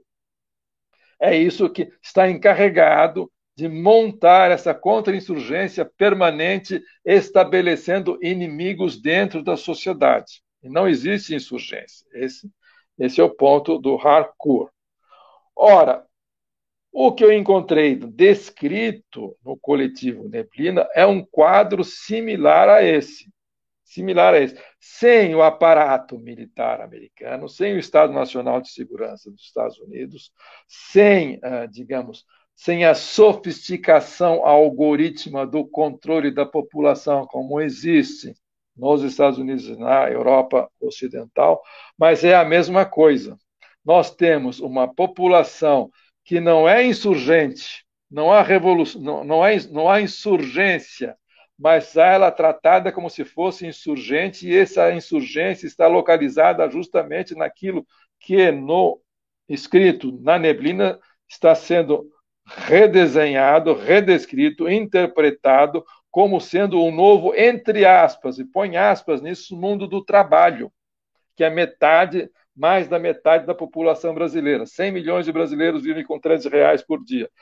Se você soma isso, mais os 30 milhões de mortos de fome, de miseráveis sem ter o que comer, que foi recentemente recenseado também pelo IBGE. Então, esse mundo do trabalho é um mundo da da insurgência sem insurgência e, portanto, alvo de uma política de contra-insurgência permanente. Daí o fato de que nós, essa contra-insurgência sem insurgente se ap aparece não só no Brasil, e daí a grande, o grande achado desse, desse, desse paper que eu li, que é estendê-lo até a China. Faltou a Índia para completar o quadro, estender até a China, que é a nova idade dos motins que nós estamos vivendo. Esses motins são justamente essas riots que existem na China como uma estrutura, como uma estrutura quase que secular. Esses motins são essa insurgência sem insurgência, isto é, esses antimovimentos sociais, estas, essas explosões, essas explosões de tiro curto, que aparentemente não dão em nada. Não dar em nada é um raciocínio falacioso antigo de uma outra era, história, de uma outra era geológica em que isso tem que dar alguma coisa como conquista do poder, que é uma outra aberração, outra aberração. Ah, ou, como diz o Antônio Cândido, eu citei numa live outro dia, o Antônio Cândido disse numa entrevista, e eu acho que a pessoa que estava entrevistando, que era do Brasil de fato, deve ter caído no chão. Ele diz o socialismo só não deu certo nos países em que ele conquistou o poder. Veja só, ele disse Antônio Cândido, do jeito, com, raciocinando com os botões, com os botões dele. Ora, é isso que está sendo descrito. É, é essa, é esse movimento que está sendo descrito no, no, no, na, no texto da neblina do, ou da masterclass e, sobretudo, com esses exemplos extraordinários da China, que é diferente do nosso. É e não é diferente, é a mesma coisa. E, diz, e tem res, diz respeito a esta, digamos, a esta ebulição esta ebulição nos, nos digamos, nos, na força de trabalho subordinada ao despotismo do algoritmo, como nós sabemos. Eu não vou repetir tudo que está no texto, no texto de vocês. Essas seriam as três observações preliminares que eu poderia fazer. Que eu me lembro nesse momento e já me arrastei demais. Felizmente, sem interrupção. Acho que eles gostaram, não sei, acho que o aparelho estava interessado no assunto, não me interrompeu que me deixa muito lisonjeado. Pelo menos as máquinas me aprovam. É isso. Agora podemos começar a discutir. Eu, são as primeiras coisas que eu gostaria de discutir com, com vocês. Se poder, não sei se. Muito Bom, bem, Paulo. Então, se quiser, Silvia, para começar é, aí. Então, eu vou pedir para o Paulo contar alguma coisa enquanto eu vou ao banheiro. Dois minutos, já volto. Conta algum caos aí. Algum caos? Que causa, que causa eu posso, eu posso, eu posso contar? São tantas coisas. Essa, por exemplo, essa, essa, por exemplo, do Antônio Cândido. O Antônio Cândido, todo mundo, o que eu contei outro dia, vou repetir uma parte do que eu disse nessa live uh, há uma semana, há uma semana atrás, se não me engano todo mundo enquadrava, todo mundo considerou Antônio Cândido o progressista por excelência. Aquele que, aquele que sempre acrescentou o seu, telo, o seu tijolinho na construção nacional, que ele sempre fez a vida inteira. Que ele sempre fez a vida inteira. E, portanto, ele é o progressista por excelência, ele assinou a ata de fundação do PT e por aí vai. Mas nunca ninguém perguntou para ele o que, que ele entendia por socialismo. E ele sempre se recusou a dizer. Uma vez eu cometi essa imprudência e perguntei para ele o que era socialismo. Ele disse: ah, não posso dizer para você, não vou, nem vou contar. Nem vou contar porque o meu socialismo é basicamente kit. Ele é baseado em iniciações. Eu nunca li Marx por nunca li Marx no original. No original nem se fala. Por extenso, nunca estudei. Eu sempre li iniciações e resumos franceses nos anos 30 e nos anos 40. O meu marxismo é de algibeira. É claro que ele fazia, um, tinha um pouco de coquetismo. tinha um pouco de coquetismo, e, e ele diz, dizia o seguinte: bom, o que eu entendo por socialismo uh, corresponde simetricamente àquilo que eu entendo por uh, capitalismo. Eu tenho muitos amigos, tá, a minha condição social, muitos amigos que são ricos, são empresários, e como são meus amigos, são pessoas também esclarecidas, que entendem o que eu faço, meu trabalho como professor, e não há preconceito de parte a parte, portanto, conversam francamente comigo. E uma vez, duas, duas confissões ele me contou. Uma deles, um amigo empresário esclarecido, muito rico, em 2002, disse Antônio Cândido, estou muito envergonhado. Estou contando historinha, volta para o banheiro, Silvinho, senão se eu enrolar, volta para o banheiro. Disse, eu quero Antônio ouvir o fim da muito... historinha. Antônio Cândido, estou muito envergonhado, eu fiz uma coisa contra a minha consciência, eu votei, votei contra a minha consciência. Porque você sabe, eu sou de direita. Eu sou conservador. Ninguém dizia naquela época era de direita, agora se diz. Eu sou conservador, sou empresário, sou um homem de posses, uh, mas eu votei contra a minha consciência. Eu acho isso muito ruim. Muito ruim, estou muito mal, muito mal. Mas o que, que aconteceu, fulano de tal? Eu votei no Lula. O quê? Eu votei no Lula. Estou mal com a minha consciência, porque eu voltei de acordo com os meus interesses e não de acordo com as minhas convicções. Bom, essa é a primeira historinha do Antônio Cândido. A outra, a outra historinha foi justamente essa que eu acabei, que eu acabei de contar. Ele fingiu, ele fingiu que não sabia quem era o Eduard Bernstein. Quando ele disse, olha, a, a, não, um outro, a outra historinha é o seguinte: era um outro empresário, um outro empresário. Por isso que eu disse que a, a concepção que ele tem de socialismo faz parte dessa concepção intuitiva que ele tem de, de capitalismo e, e, socialismo. São duas, são, são concepções, digamos, sem programa. Elas são baseadas na sua experiência pessoal, na sua intuição, não tem teoria. Foi um outro empresário também da mesma laia, homem muito rico, esclarecido, e que era amigo do Antônio Cândido, e disse: Mas, Antônio Cândido, cá entre nós, eu conheço suas posições, como você conhece as minhas, mas você há de convir que o capitalismo também tem uma face humana. Afinal, nós devemos a ele o progresso, a civilização, o avanço das forças produtivas, as descobertas científicas e por aí vai. O Antônio Cândido olhou firme e disse: face humana na capitalismo, você tá louco, meu. Não existe nada de nada de humano nesse regime terrível. Aí passou-lhe uma não passou-lhe uma descompostura, mas descreveu o capitalismo como uma máquina, uma, uma, como uma máquina de moer gente, como diria o, o nosso amigo, o nosso amigo, o, o, o antropólogo lá. Oh, meu Deus, idade. Ah, meu Deus o Darcy Ribeiro, é uma máquina de moer gente. Não tem face humana no capitalismo, não, nem, nem isso que vocês chamam lá, sei eu, keynesiano, qualquer coisa. Não tem, não tem face humana. O capitalismo entregue a si mesmo, ele destrói a sociedade, ele destrói a civilização, ele restaura a escravidão, como já restaurou uma vez historicamente. Não tem face humana, não tem conversa, não. Não tem conversa. Mas mesmo assim, mesmo assim, eu sou um bom brasileiro, um bom cidadão. Todas as iniciativas que vocês tomarem, eu apoio. Se vocês quiserem fundar uma Bienal, eu apoio. Se vocês quiserem fundar um museu de arte, eu apoio. Se vocês quiserem fundar uma cinemateca, eu apoio, assim por diante. Mas não tem face humana nisso. Não tem face humana nisso. Por que, que isso acontece? Isso acontece porque vocês têm medo de nós. Nós quem, disse o fulano? Socialistas porque o, o, socialismo assusta vocês, de certa maneira. Então, vocês são obrigados a fazer essas concessões. E, portanto, nesse sentido, o socialismo é vitorioso. Ele só é, de, só, só é derrotado quando ele assume o um poder, aí essa calamidade que nós conhecemos. E por aí vai. E por aí vai, aí chega essa famosa conclusão que o socialismo só não deu certo, não dá certo onde ele assume o poder. Aí ele chega à conclusão e diz o seguinte: de modo que o socialismo que importa no socialismo é o movimento, não a meta.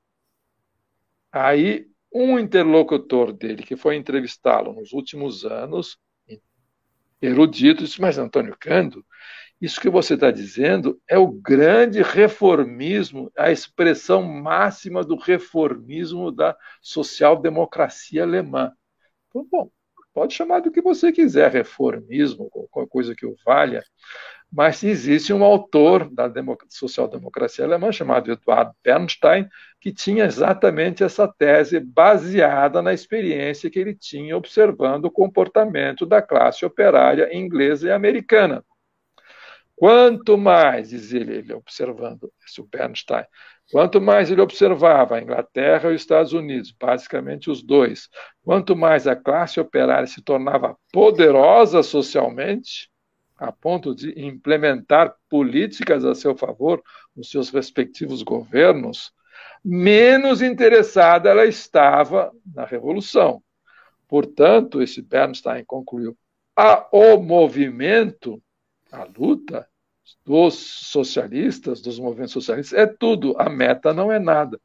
Aí o Antônio Cândido se fez de bobo e disse: não diga. Então tem alguém que pensa isso, você precisa me dar exato, me, me dê o nome desse autor que eu vou ler em seguida. Aí o cara, não, esse cara chama-se Eduardo Bernstein, era considerado traidor, pó de traque por toda a social-democracia alemã, do Lenin ao Kautsky. Ah, que coisa, hein? Mas que coisa. Mas eu, eu acho que ele tem razão. Bom, é isso. Então, contei as historinhas. Contei as historinhas. Obrigada. Bom. Ah, você estava no banheiro. Faz de que você estava no banheiro. Dava para eu ter ido quatro vezes. Foi uma história é. Olha, é... Ah, outra, ah, outra historinha. Não, pelo amor outra... de Deus, tô brincando. Não, outra historinha que saiu no, no, tá no livro do, do, do, do Moraes sobre o Lula. Qual? E a, a mentira dele, a, a, a, a mentirinha do Antônio Cândido. No certo momento, o Moraes, que entrevistou para fazer o livro, ele estava vivo ainda, e ele disse: Olha, eu vou lhe contar uma história que ninguém sabe o nosso amigo Gicovati, fundador do Partido Socialista como eu, que temos a mesma tradição, o Gicovati era trotskista e assim por diante, estava à morte no hospital. Aí ele disse para Gilda, Gilda, vamos visitá-lo, porque o Gicovati está muito mal. Ele pode morrer de uma hora para outra. E no corredor do hospital ele disse, Vamos, vem cá, Gilda, vamos contar uma mentirinha para ele. Contar uma mentirinha para ele, ele vai ficar contente. E é o seguinte, aí eles entraram no quarto e de Kovács, nós temos um recado, foi incumbido de uma missão pelos incumbido pelos dirigentes desse partido chamado Partido dos Trabalhadores que vai ser fundado nas próximas semanas. Eles pedem encarecidamente que você aceite assinar a ficha de inscrição logo entre os primeiros nomes. E convenceram o Gicovati, que era contra, contra isso. E, e o, o Gicovati topou. Então, em nome dele, Gicovati, que morreu dias depois, o Antônio Cândido assinou a ficha do Gicovati. E, em princípio, acabou assinando a ficha dele. Falou, embora eu fosse contra, porque eu sou socialista e esse partido não é socialista. Ponto. Essa historinha está lá no Fernando Moraes, podem, no primeiro volume, podem confirmar. A mentirinha de Antônio Cândido, com fotografia e tudo. Ponto, acabei. Não vou mais contar a história. Depois, no fim, você conta outra. Bom, gente, primeiro assim, desculpa, tô meio no escuro, porque eu tô com uma infra avacalhada, fica meio piscando. Eu também estou no escuro. Eu estou no escuro. Mas você tem Toque, uma luz que vem para o seu rosto. Eu não ah. consegui. Eu não consegui. Eu não eu vou acender casa, essa luz. Eu tô, eu tô, eu tô na região das águas. Acontece. E a região das águas tem esse problema. Bom, fui contratada para fazer comentários a respeito Filha, da acende a luz, por favor. Ah, agora não dá, fica demais. Mas, ah, é, agora você está muito iluminado. Agora está muito iluminado. É, parece que você está no paraíso, eu estou no inferno. Então, apaga a luz que está demais. Vem para o inferno. Continua escuro. Ah, tá, tá no escuro, tudo bem. Não, tá bom. Vamos tá lá. Bom. Tá bom, bom, tá bom. Fui contratada para comentar né, a fala dessa pessoa, e aí é uma roubada, porque me ocorreram 800 coisas. Então. Não, é... não, tá pouco, como estava antes, como estava antes. Tá agora tá piorou. Piorou, tava como estava antes, estava melhor.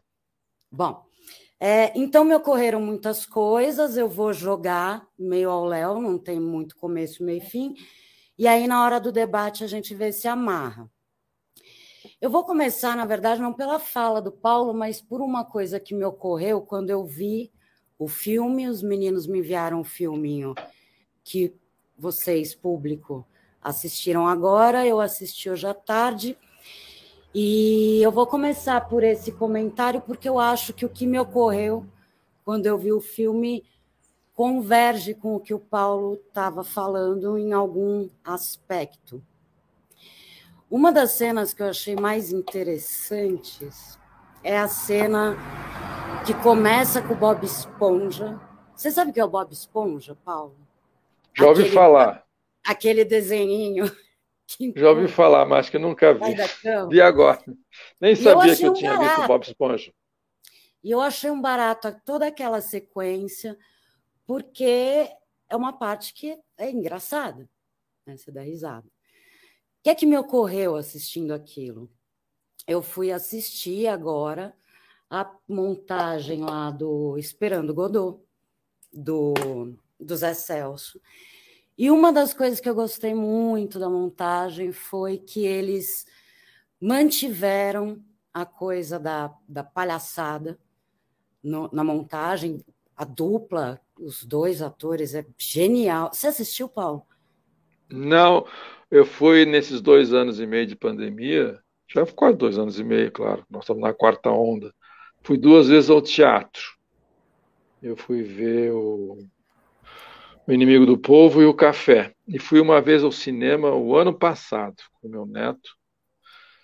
Fui ver, escolhemos, houve uma folga na pandemia em dezembro do ano passado, e eu então escolhi um filme argentino para ser visto às duas da tarde. Falei, bom, um filme argentino às duas ninguém da tarde, numa, numa segunda-feira ninguém vai. COVID, Chegamos lá, tinha, tinha, tinha, de fato, tinham três pessoas e depois de nós três com o Neto, e o filme era extraordinariamente bom.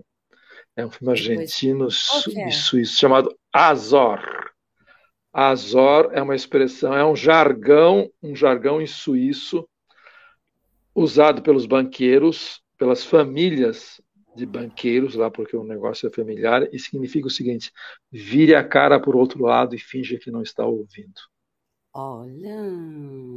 Quer que eu conte? Não. Conta no fim. tá bom. Não, mas no fim eu quero saber. Tem a ver com o nosso assunto? Olha, sim, não tem a ver com a, digamos, com a, o terror branco. A, se passa na ditadura argentina. É um banqueiro, um banqueiro suíço. Não é um banco de investimento, é um banco aqueles que a família tem de geração em geração digamos assim, um banco normal. Não é um, um banco de, para as grandes corporações lavarem dinheiro, assim por diante. É um banco normal. E o sócio dele, que estava operando na Argentina, fazendo negócio, desapareceu. Então ele vai para a Argentina, o filme é falado em francês e em espanhol, ele vai para a Argentina, aquele suíço corretíssimo, cidadão por excelência do mundo civilizado. Ele vai para a Argentina à procura do amigo. Não aparece nenhuma cena de violência, embora se trate de ditadura. Bom, encurtando, ele finalmente descobre o que foi feito, o que, que o amigo fazia na Argentina e o que, que aconteceu com o amigo dele na última cena. Já dava para desconfiar, mas enfim. Primeiro que o amigo tinha grandes tinha ligações com os chefões da, do, do genocídio que estava ocorrendo na Argentina. E segundo, ele é levado finalmente para um caminho, por uma senda na selva, chega num galpão, no galpão tem de tudo e tem os contadores que fazem a enumeração das coisas que estão naquele galpão, que vai desde, vai desde televisão e geladeira até obras de arte, tapetes e tudo. Isto é, as, os operativos argentinos pilhavam as casas, os aparelhos que eles invadiam e montaram um tesouro de guerra. o sócio dele, dessa casa bancária tradicionalíssima, e, você, e ele convive com toda a classe dominante argentina durante esse tempo, que fala várias línguas, são cordialíssimos, educadíssimos, assim, refinadíssimos. Comprava esse tesouro. E esse tesouro é apresentado para ele, enumerado, o que tem naquele momento, ele vê, e os caras fazem um preço. Ele aceita o preço e vai embora e volta para a Suíça. É isso. Tem tudo a ver com negócio fechado. Negócio, negócio fechado, diz ele, e vai embora. Tem tudo a ver com o nosso assunto. Bom, deixa eu voltar. Mas está em cartaz na oficina, viu? Acho que ainda Eu tá sei, eu sei, já, já me falaram, já me falaram, não está mais em cartaz. Não. Eu, é, mas eu não vejo. Não, se, mas se tá com a coisa da Covid, não seria bom. Porque lá não, é agora não pode. amontoadinho. Ah, não, não, agora nem, nem pensar. É, nem pensar. é. Bom, mas aí vi a peça e fui atrás de ler o tal do Gunther Anders. Falando ah, E aí que eu acho que os argumentos juntam. Eu estou falando que eu achei muito legal aquela cena, porque aquela cena é, do jeito que foi montada no filme, as pessoas parecem clowns, palhaços. E a forma que o Gunther Anders descreve os personagens da peça do Esperando Godot é como clowns. E aí ele vai explicar: o palhaço é aquele que lida com a questão do visível e do invisível. Então, ele tropeça em escadas inexistentes ou não tem controle com coisas que existem.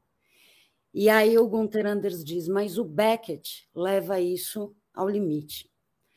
E ele coloca os clowns num espaço em que o mundo já não existe. É extraordinário. Então ele leva ao limite a coisa da palhaçada. E a cena do filme que vocês, do jeito que vocês colocaram, é muito engraçado. E você vê que você não está tirando sarro daqueles trabalhadores que dormem e caem, é, porque eles existem nesse mundo que já não existe, no mundo do fim do mundo.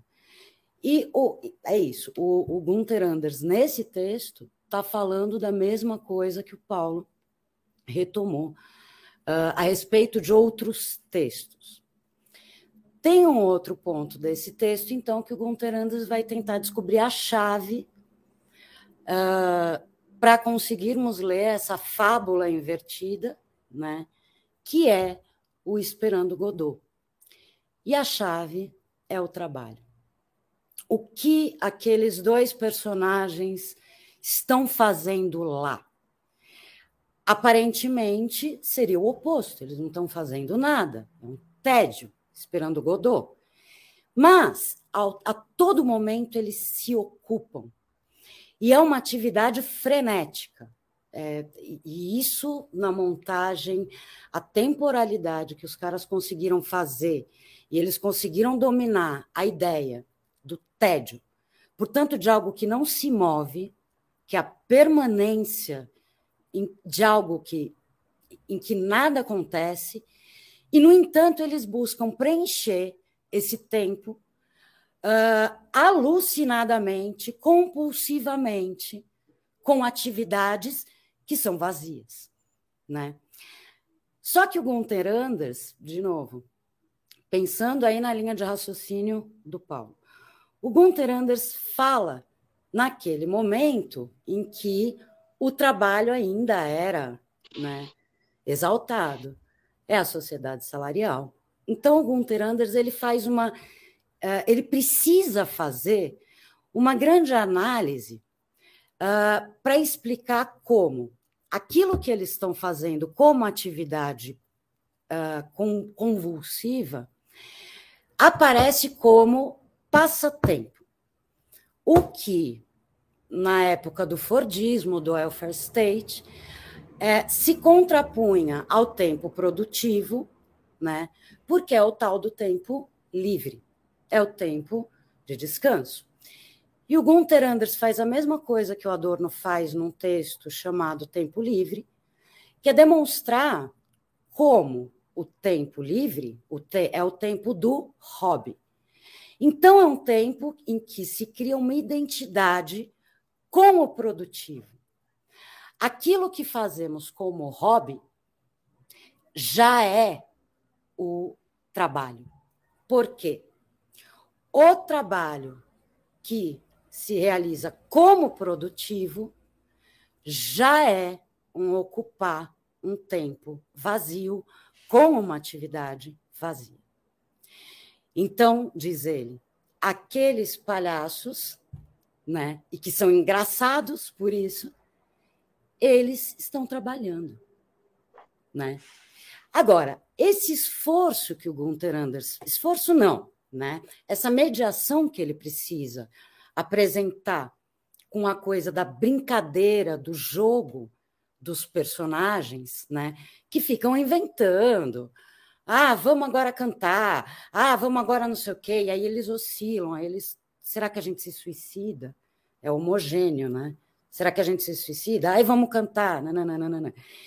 E isso que o Gunther Anders precisa fazer, essa mediação, perceba como o nosso tempo livre, que parece como vazio, é um tempo produtivo. E percebam como o tempo produtivo é um vazio.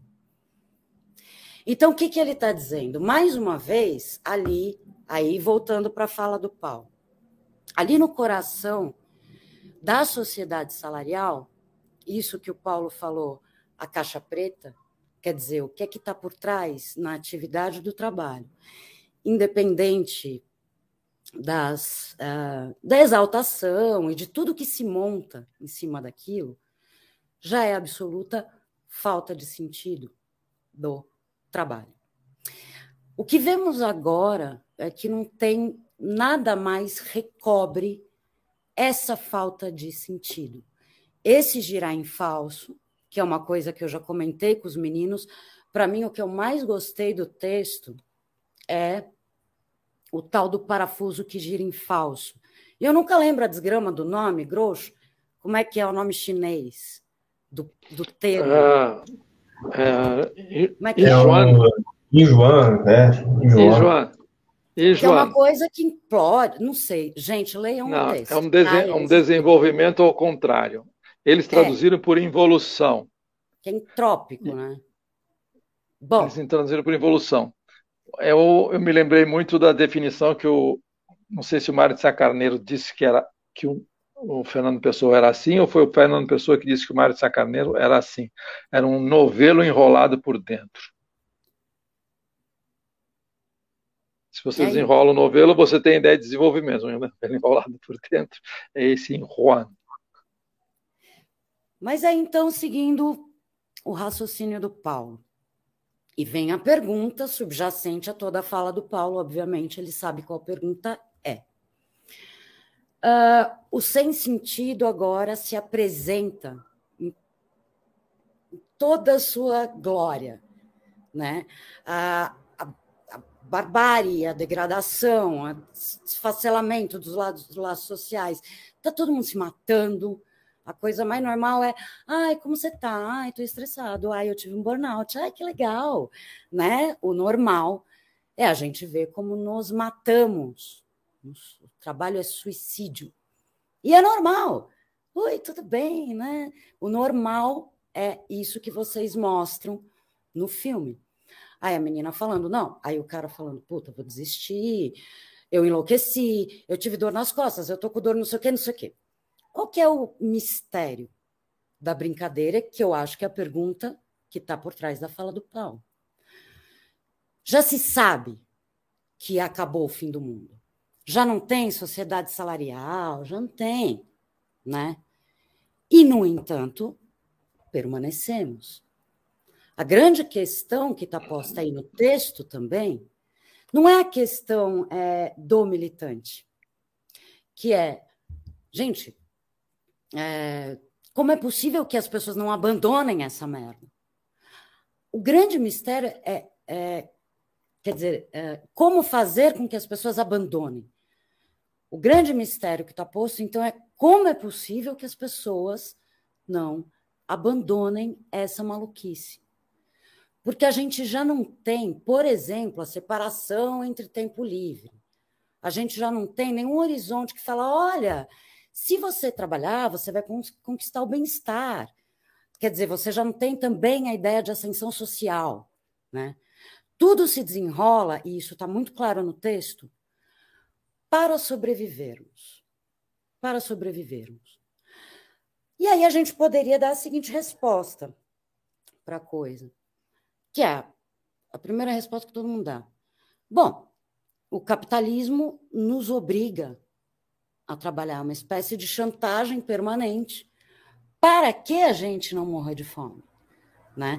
Desde que fomos separados dos nossos meios de produção, a gente precisa vender nossa força de trabalho, senão a gente vai morrer de fome. O problema é que essa resposta, eu acho, insuficiente.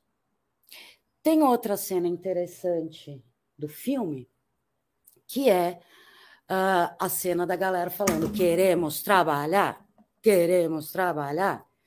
Aí você pode argumentar: bom, mas essas pessoas na pandemia iam morrer de fome, então elas estão desesperadas, né?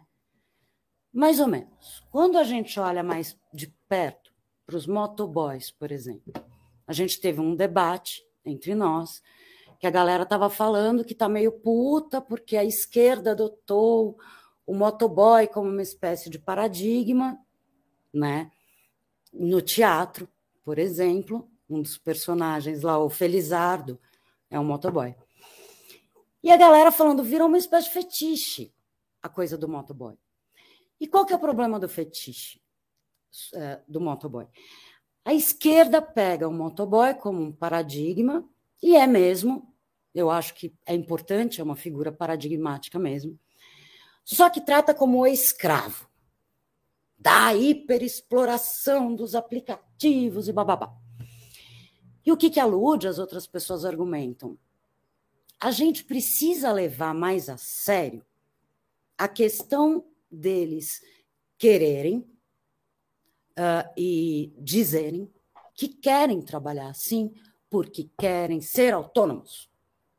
Então, tem algo no queremos trabalhar, tem algo no, no é, nesse querer ser autônomo, querer, querer realizar por si mesmo, querer ser empreendedor, tem um fundo de verdade.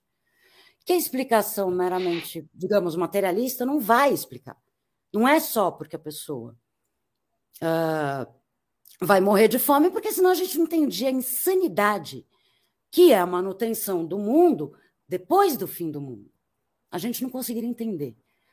Uh, eu estou falando para as pessoas porque uma das, um dos meus hobbies agora é ficar escutando os mídia bolsonarista, né? E é bolsonarista mesmo. Às vezes os caras são mais realistas que o rei. Isso é muito legal. Porque aí você vai escutando os caras, de vez em quando eles soltam umas pérolas extraordinárias, né? Uma dessas pérolas, estávamos lá no meio da pandemia e os caras defendendo o fim de lockdown, defendendo o fim de lockdown, porque isso é absurdo, né? E o argumento é muito louco. Louco.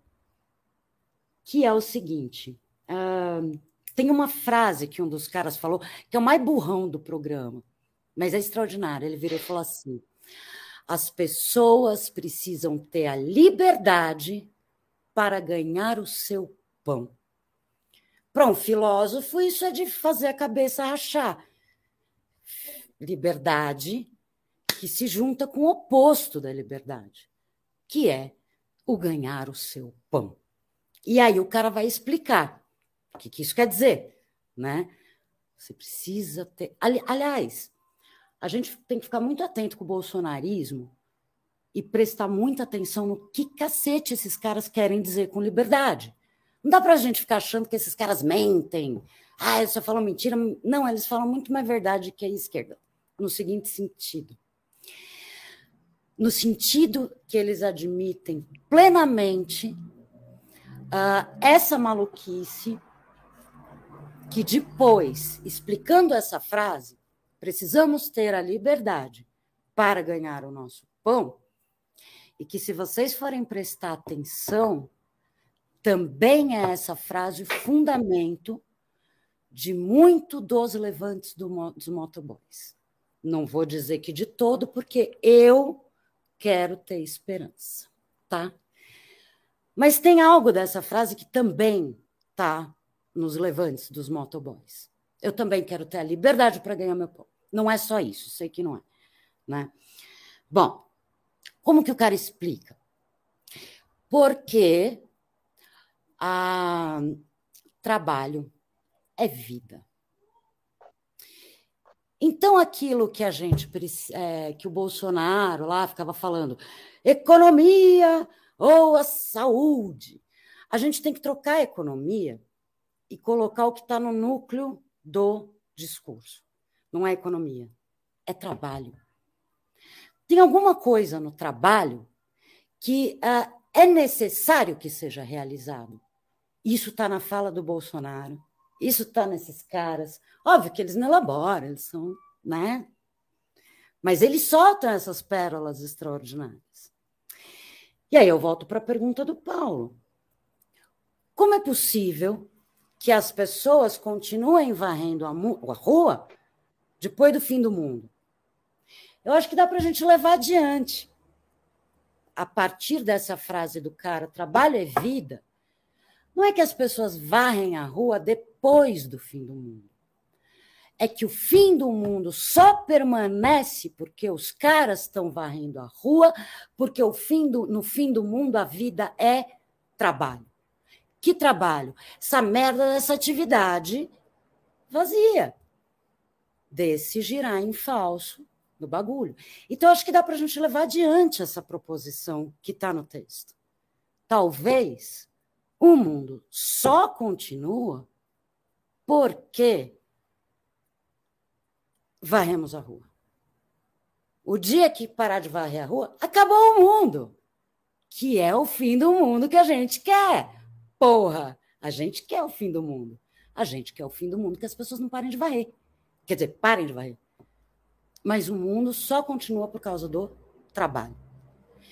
Esse, uh, que é o núcleo que já estava lá atrás, muito antes do tal do welfare state. O welfare state vai colocar flor em torno de alguma coisa que faz com que o trabalho uh, não seja só eu vou sobreviver. O trabalho não é queremos trabalhar, não é exatamente isso. E não é só necessidade para não morrer de fome, porque senão, meus amigos, a gente já tinha quebrado essa porra toda. O trabalho é dever. É um dever. Absolutamente irracional. Daí tem as explicações do dejur. Por que, que gira em falso essa porra? Como é que funciona psiquicamente? Aí ele fala dos mecanismos de defesa, mas tem uma outra explicação e aí vão me desculpar, meus amiguinhos marxianos, que é o Weber. É o Weber. Não tem jeito. O Weber vai olhar lá para o início da puta que pariu do capitalismo e falar essa maluquice de algo que sempre foi historicamente tomado como uma maldição, o termo que o Paulo usou, sempre foi. É uma caralha. Trabalho é tortura, ou trabalho é coisa de subgente, ou trabalho, enfim, mulher, escravo. Porque lá no começo você tem o auge do Deus mais transcendental que uma religião já conseguiu inventar. E essa religião inventou a seguinte maluquice. Ela inventou uma coisa maluca que para mim, que sou católica baiana, é muito estranho, porque eu quero rede, por, eu sou socialista por isso, gente, porque eu tenho preguiça. E para mim é muito esquisita essa ideia. Qual que é a ideia? Vocês sabem que eu estou falando da reforma protestante, né? É, olha que ideia estranha dos caras. a gente. Gente, eu tô falando muito. Tá não, tá não, pode, pode falar. Ai, que ideia. Então, a gente, mas, mas a gente deve encerrar a live. Tem algum é, protestante aí, mas é porque eu tô falando. Eu acho uma ideia retardada. Porque é o seguinte: não é que se você trabalhar da forma mais chata possível, porque de forma racional, sistemática, chato, né? Não é, ah, eu vou ganhar riqueza jogando a loto. Não, é chato, racional, trabalho árduo, cálculo, babá, babá. Não é que fazendo isso eu vou ter como consequência a conquista do reino do, ao lado do Senhor. É que esse Senhor é tão transcendental, é tão distante de nós, e a gente não faz a menor ideia de quais os seus desígnios, que a gente e a gente já nasce salvo ou perdido. Então assim, a gente já vem para o mundo é, pré-destinado, né? E o nosso trabalho no mundo, portanto, olha que loucura, não vai levar a gente à salvação. Nós trabalhamos desse jeito chato porque já somos salvos. Gente, para mim isso é uma ideia de gente completamente maluca, né? E aí o Weber vai falar, bom, é essa ideia maluca que faz com que as pessoas trabalhem, só que lá os protestantes, os burgueses, não sei o quê, por que que os caras fazem isso? Como uma marca divina. Então, assim, o, o problema é outro, o problema é a transcendência.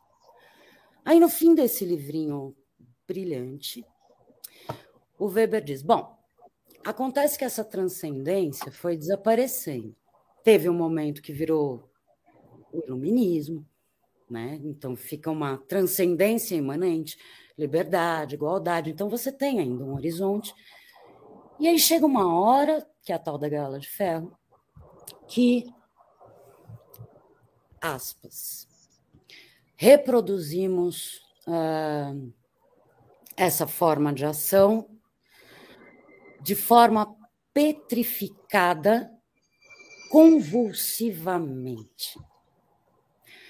O Deus saiu do, de campo e, diz o Weber, a, o, a ordem econômica vai ganhando uma importância tamanha que nós sofremos uma pressão para essa atividade amaldiçoada, porque tinha relação com o oposto, com salvação, e essa parada vai girando em falso. O Weber fala isso no começo do século XX. Antes que o mundo precisasse, para o capitalismo não ir para o inferno depois da Segunda Guerra Mundial, porque depois da Segunda Guerra Mundial era muito claro o que é que gerou a catástrofe para todo mundo. Era muito claro. Né? Não esquece que no meio do caminho ainda teve crise, né? a crise de 29. Era muito claro, tinha resistência que estava com moral. E aí o capitalismo fala: pera, vamos segurar a onda, né? E aí segura a onda, e aí dá direitos, né? E aí vem o trabalho na sociedade salarial. E você oferece recompensa para as pessoas, materiais. Né? Então, mesmo aí, Paulo, eu não acho que a exaltação que funcionava. Né? Você oferecia, pô, você vai trabalhar, mas você vai ter direito, papapá.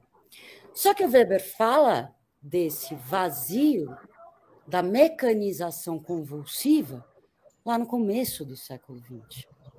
Né? E o que, que o Weber está falando? Ele está falando da ação de um homem, a ação vazia, de preencher um tempo vazio sem Deus.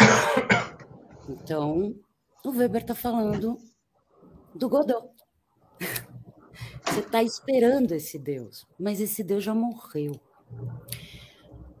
Vou acabar essa resposta? Não vou é uma coisa que eu tenho pensado. Eu vou deixar como questão. Precisamos entender o dado irracional da, desse trabalho que, sim, é tão mais central quanto mais negativo. E é isso que a gente tem que entender. Quanto mais, quanto menos faz sentido, mais funciona. Até que vai virando o trabalho da própria guerra. E aí, eu acho que eu já falei pra cacete. Então, eu não vou nem comentar a questão da contra-insurgência, mas eu acho que daria para a gente levar isso adiante.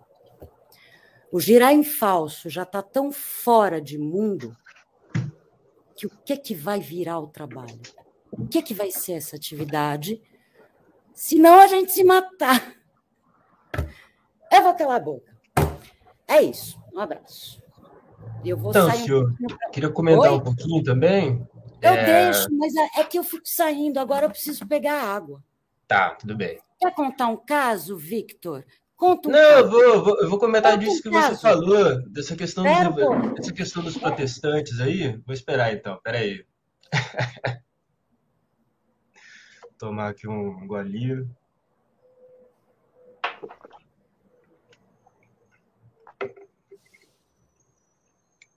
É, o Weber sabia do que falava. Coisa de doido.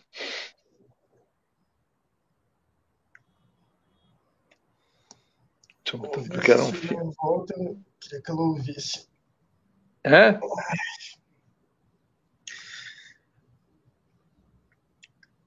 Temos hora para terminar, Grosso. Não, mas dá, dá para dá pra começar. Só contar esse negócio, que tem um, tem um cara que chama William E. Connolly, que ele escreveu sobre a extrema-direita americana e ele escreve sobre um monte de outras coisas. Ele tem um texto de 2003 sobre a extrema-direita evangélica americana, Silvia. Chama William Connolly. Ele chama Máquina de Ressonância que é da Extrema-Direita Evangélica. Pera, o que, que você está falando? Como chama o livro? A Máquina de Ressonância da Extrema-Direita Americana. Aí, é. como que. Ele, ele tenta explicar o que que junta extrema-direita evangélica, lobby armado, complexo industrial militar, os redneck, o pessoal do, do, da indústria do petróleo, o que que junta essas pessoas todas, né? E quando ele vai falar da extrema-direita evangélica, ele fala de um best-seller que virou filme. Tem duas versões, tem três, na verdade. Uma de 1980, mais ou menos, e outra em 2014 com Nicolas Cage, chama Left Behind. Qual que é a premissa do filme? O apocalipse aconteceu e todo mundo que acredita mesmo em Jesus foi tomado. Aí todo mundo desaparece. Aí o que acontece? Um monte de avião cai, carro bate, acontece um colapso e as pessoas que se foram, elas deixam uma mensagem para quem ficou para trás de que Jesus pegou as pessoas que acreditam em Deus, conforme profetizado pela Bíblia, e agora Satanás vai tomar conta do mundo. E se você ainda quiser a salvação, você vai, vai ter que passar por uma pena. Se você ainda quiser ter uma chance de salvação ainda, você não pode esperar a contrapartida e você agora só vai ter pena. Você vai ser morto, você vai ser exterminado, você vai ser torturado, você vai ser estigmatizado. E mas se você não quiser arder no fogo do inferno depois da sua morte, você tem que continuar acreditando em Jesus e defendendo Jesus, mesmo depois de não ter sido escolhido por Jesus no Apocalipse. Então, isso, isso é um negócio que fundamenta boa parte, é, é um best-seller nos Estados Unidos e fundamenta boa parte da ideologia desse pessoal. É, Para eles, eles estão um pouco adiantados nessa coisa de que o mundo já acabou, entendeu? O mundo já acabou, então a gente tem que fazer o que precisa ser feito da forma que nos, da forma que precisa ser feita. Talvez, e aí é uma coisa racional mesmo. Talvez a gente ainda seja salvo se a gente fizer as coisas do jeito que é para fazer. E é uma coisa que eu via muito no movimento do tratamento precoce também. Eles falavam: todo mundo vai pegar e vai morrer quem precisa morrer. Mas se eu tomar o remédio, eu vou me salvar. Como? Como assim? Uma coisa não, tem, não faz sentido. O que, que sustentava? Era porque eu preciso tomar um remédio para eu sair de casa, para eu trabalhar, para eu fazer as coisas, para eu viver uma vida digna de ser vivida. Então, paradoxalmente, né, nessa coisa, mesmo não havendo mais uma contrapartida, um horizonte, uma promessa, ainda tem essa dignidade paradoxal em você realizar uma atividade que mantém esse mundo apesar de tudo. É, eu acho que isso é um, um, um motivo poderoso assim, para a mobilização das pessoas contra o lockdown, para é essa luta contra a ausência de sentido mesmo, né? Contra o reconhecimento do vazio, assim. O, o... A coisa da cloroquina é muito louca. A coisa do lockdown, do não lockdown. Os caras têm uma defesa moral que as pessoas têm que ir para a rua e trabalhar. É um julgamento, aliás, é um julgamento moral de quem pode ficar em casa, os privilegiados, não sei o que, não sei o que. É alguma coisa que a gente tem que entender em outro canto. E essa coisa do neopentecostalismo com o trabalho, com o bolsonarismo, eu ainda estou para ver. Tem muita gente estudando bolsonarismo neopentecostalismo. Eu quero achar, e vocês que estudam e leem, ao invés de ficar só vendo, ouvindo rádio, achem esse livro para mim. Porque a pesquisa, eu acho, de Bolsonaro e neopentecostalismo tem que ter trabalho no meio. E com o desgrama do Weber. Exatamente isso. O que, que os caras estão falando? Que significa trabalho? Aí, eu não sei. Pesquisem e me contem. Não sei se o Paulo caiu. Acho que ele. Oh, deu... desgrama. Ah, mas pelo menos deu bastante tempo, assim, né? Eu falei pra caralho, né, gente? Desculpa. Não, não, tudo bem, tá, tá ótimo. Vamos, vamos encerrar. Mas tem pergunta, não tem? Ah, não, é não. chato não dar lugar para os povos. Vamos lá, público. Enquanto o Paulo Arantes está voltando, se tiver alguma pergunta, Não, a hora é agora. fazer pergunta para ele, hein? Que eu só. Só dei pitaco. Espera ele voltar.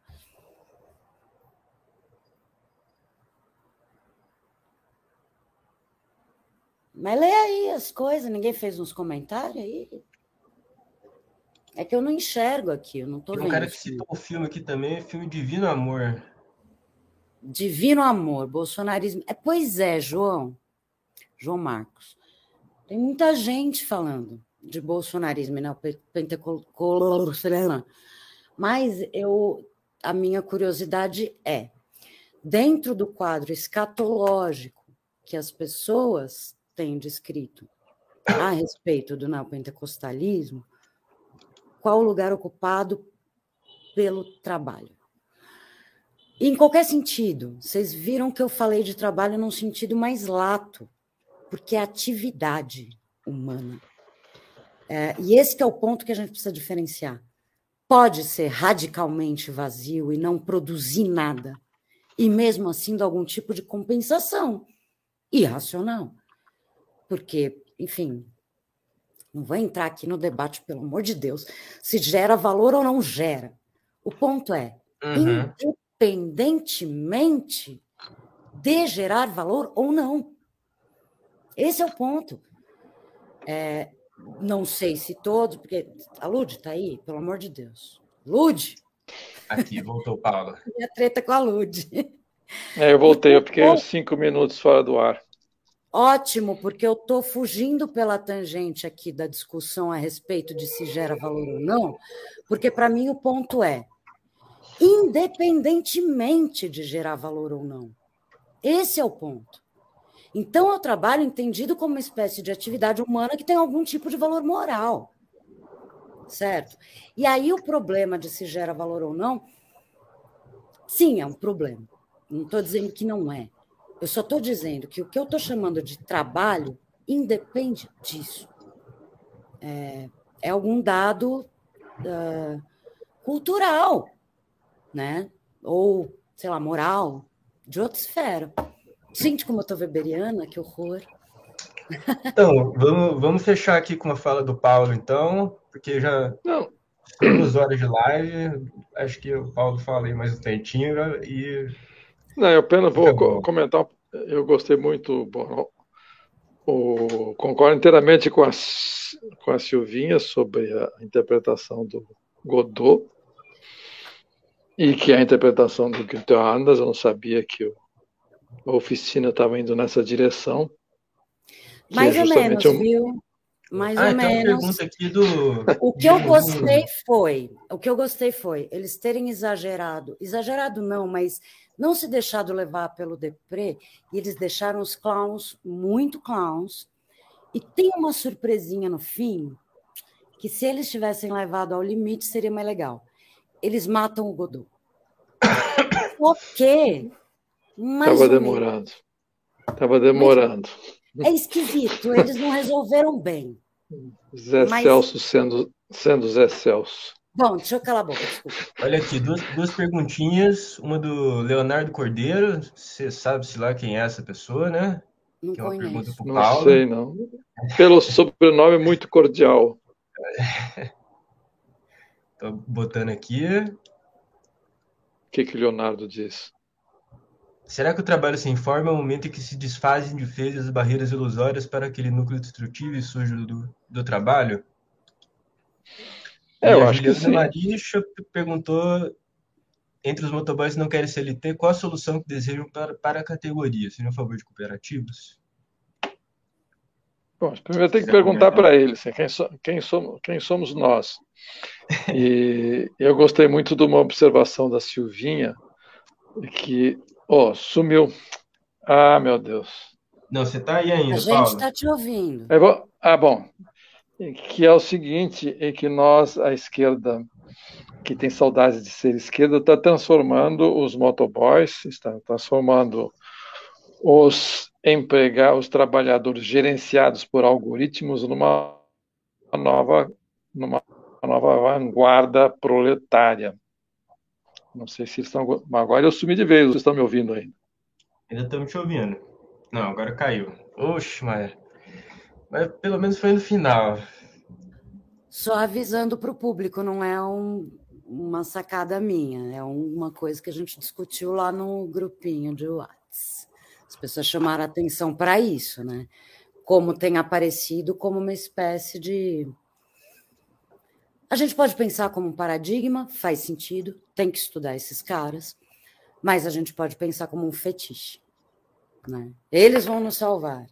E aí você vê, uh, tanto no reino da acadêmico, como das artes, né? Tem aparecido, é recorrente.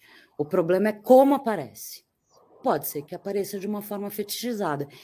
E, de fato, eles vêm substituir a figura do operário nas artes e, e nos estudos também, né?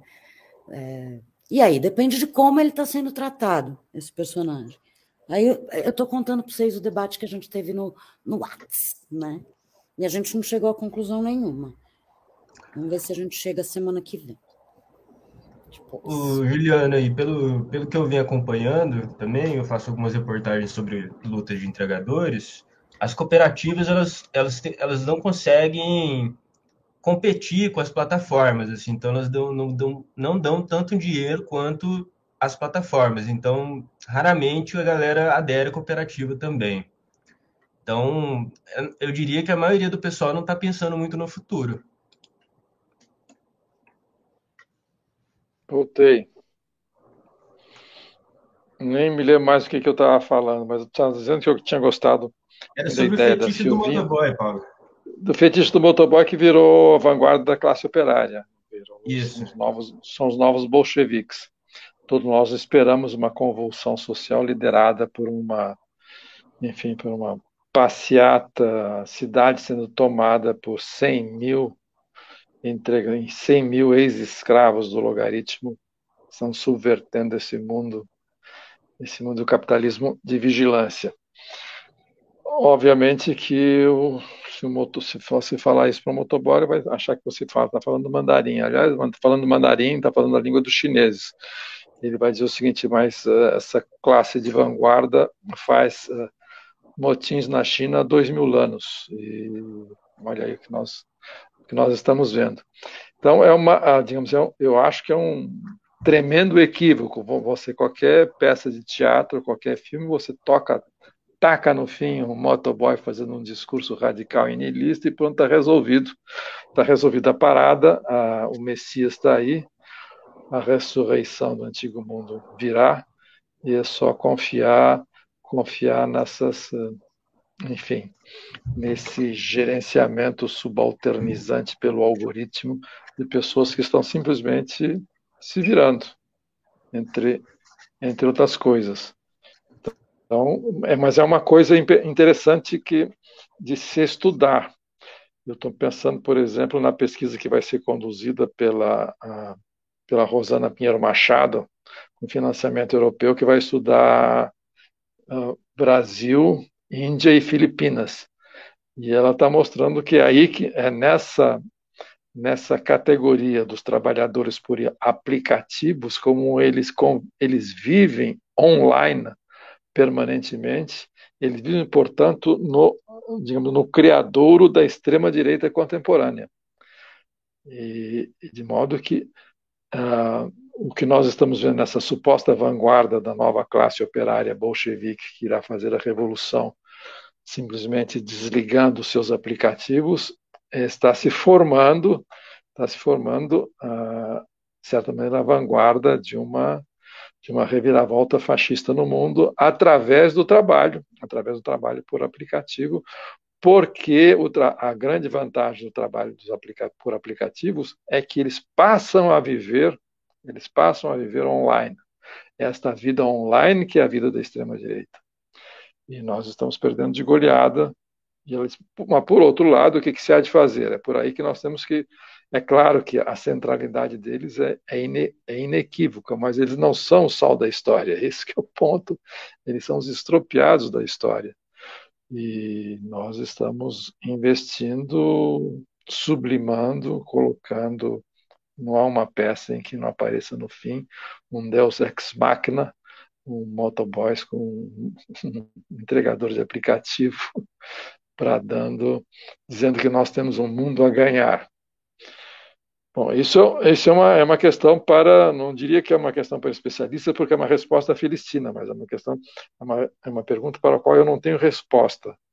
Eu presto atenção e a única coisa que eu vejo, por, na descrição de vocês, que é a mais completa que eu vi, além dos ensaios sociológicos da Ludmilla, a respeito da, do capitalismo de plataforma, da uberização e assim por diante, é alguém, é uma população, uma população que não quer mais saber do velho mundo dos direitos, não é que eles sejam contra, mas não quer, sabem que o mundo dos direitos e da reforma e do progressismo uh, socialista é uma enganação, tornou-se uma enganação, tornou-se uma Eles não querem mais saber disso.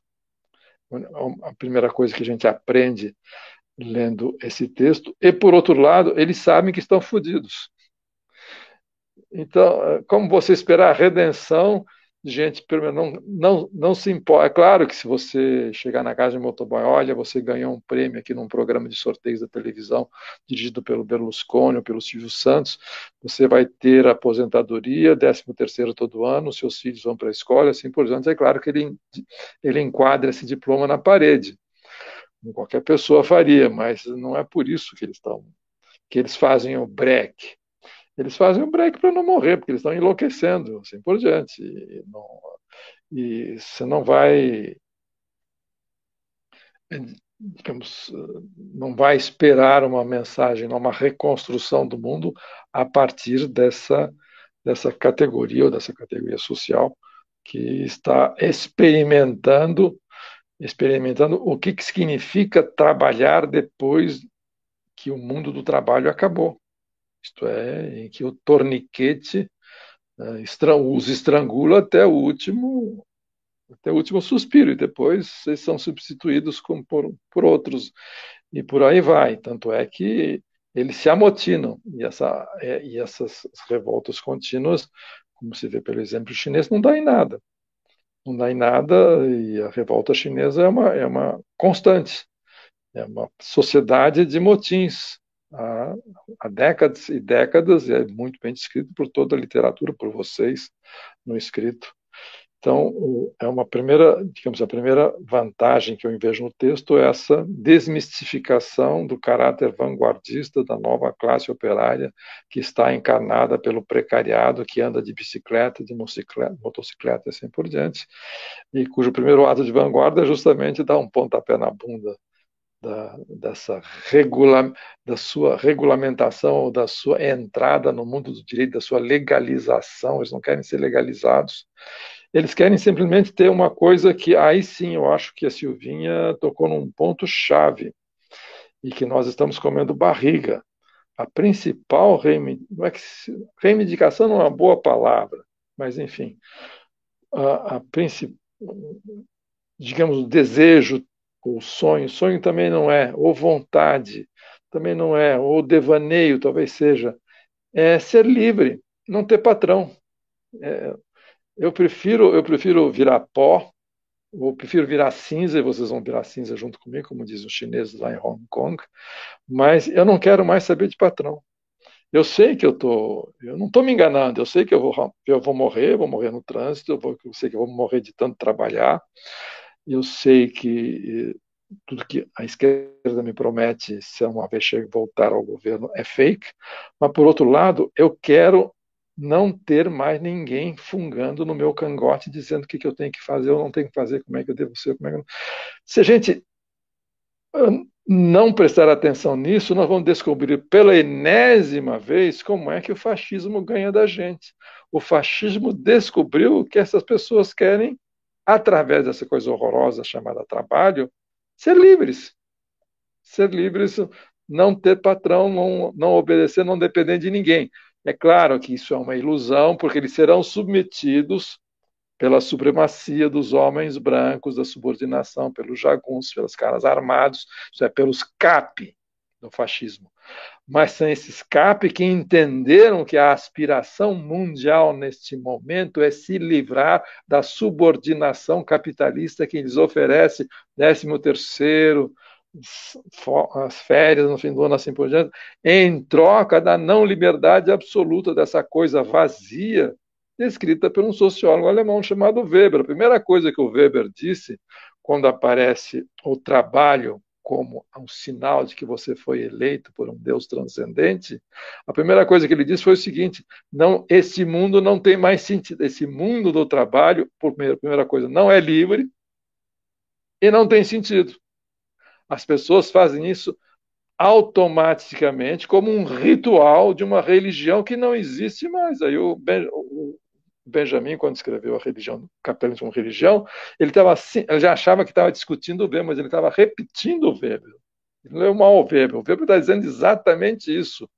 O capitalismo, a, o espírito do capitalismo é um espírito de uma religião que não tem dogma, é simplesmente uma rotina é primeiro um ritual. E é um ritual de sofrimento, como a Silvinha descobriu nos reality shows. Então, os caras, os, os, a nossa vanguarda proletária, está dizendo simplesmente isso. Eu não quero entrar nesse sistema que vocês chamam de sociedade de mercado, embora eu sobreviva como isso, sendo escravizado por um algoritmo que, na verdade, é proprietário, é uma marca que é rentista. Estou trabalhando, pra, eu sou, faço parte do rentismo de uma marca que é dona desse algoritmo. Eu sei disso, mas em compensação eu tenho uma chance de experimentar isso que vocês não sabem, mas que eu, eu sei porque eu arrisco a minha vida todo dia. Chama-se autonomia. E a extrema direita descobriu isso, descobriu isso e a esquerda quer enquadrar, quer legalizar essas pessoas que querem fugir disso, querem fugir disso. Eu acho que isso é uma coisa a ser, a ser pensada, a ser pensada toda vez que nós erigimos, novamente, os entregadores de aplicativos como um serviço essencial, sem eles nós não teríamos sobrevivido à classe média, à, à, à pandemia. É verdade, nós, classe média branca, que ficamos quietinhos em casa, sobrevivemos porque tinha toda vez, tinha alguém na nossa porta conversando com, com, com os porteiros, como diz um amigo meu chamado Fred Lira, mora na França, mas é de Recife. Ele disse: outra, passei uma temporada em Recife e tem dois personagens na, na Recife: é o entregador e o porteiro. Esses caras dirigem a cidade, esses caras conduzem Recife. O porteiro e o entregador estão em permanente contato. E o que, que eles estão trocando? Que tipo de figurinha eles estão trocando entre eles? Nós não, nós não sabemos. Então, essa é uma coisa importante que aparece no texto do, da neblina, com a grande vantagem, como vocês, uh, vocês se aproximam, digamos, da, digamos, da compreensão dita nihilista, por assim dizer, dos, uh, dos amotinados chineses, de que em nenhum momento, em nenhum momento vocês transformam transformam essa nova população em, em protagonistas de uma possível emancipação social ou nacional, assim por diante. Isto é, vocês rompem com a tradição que remonta a, a, ao, ao marco zero da tradição crítica brasileira, que é apostar na informalidade. A informalidade a informalidade, trabalho informal, quem impulsionou a nossa modernização é o sal da terra. São os informais que irão nos redimir.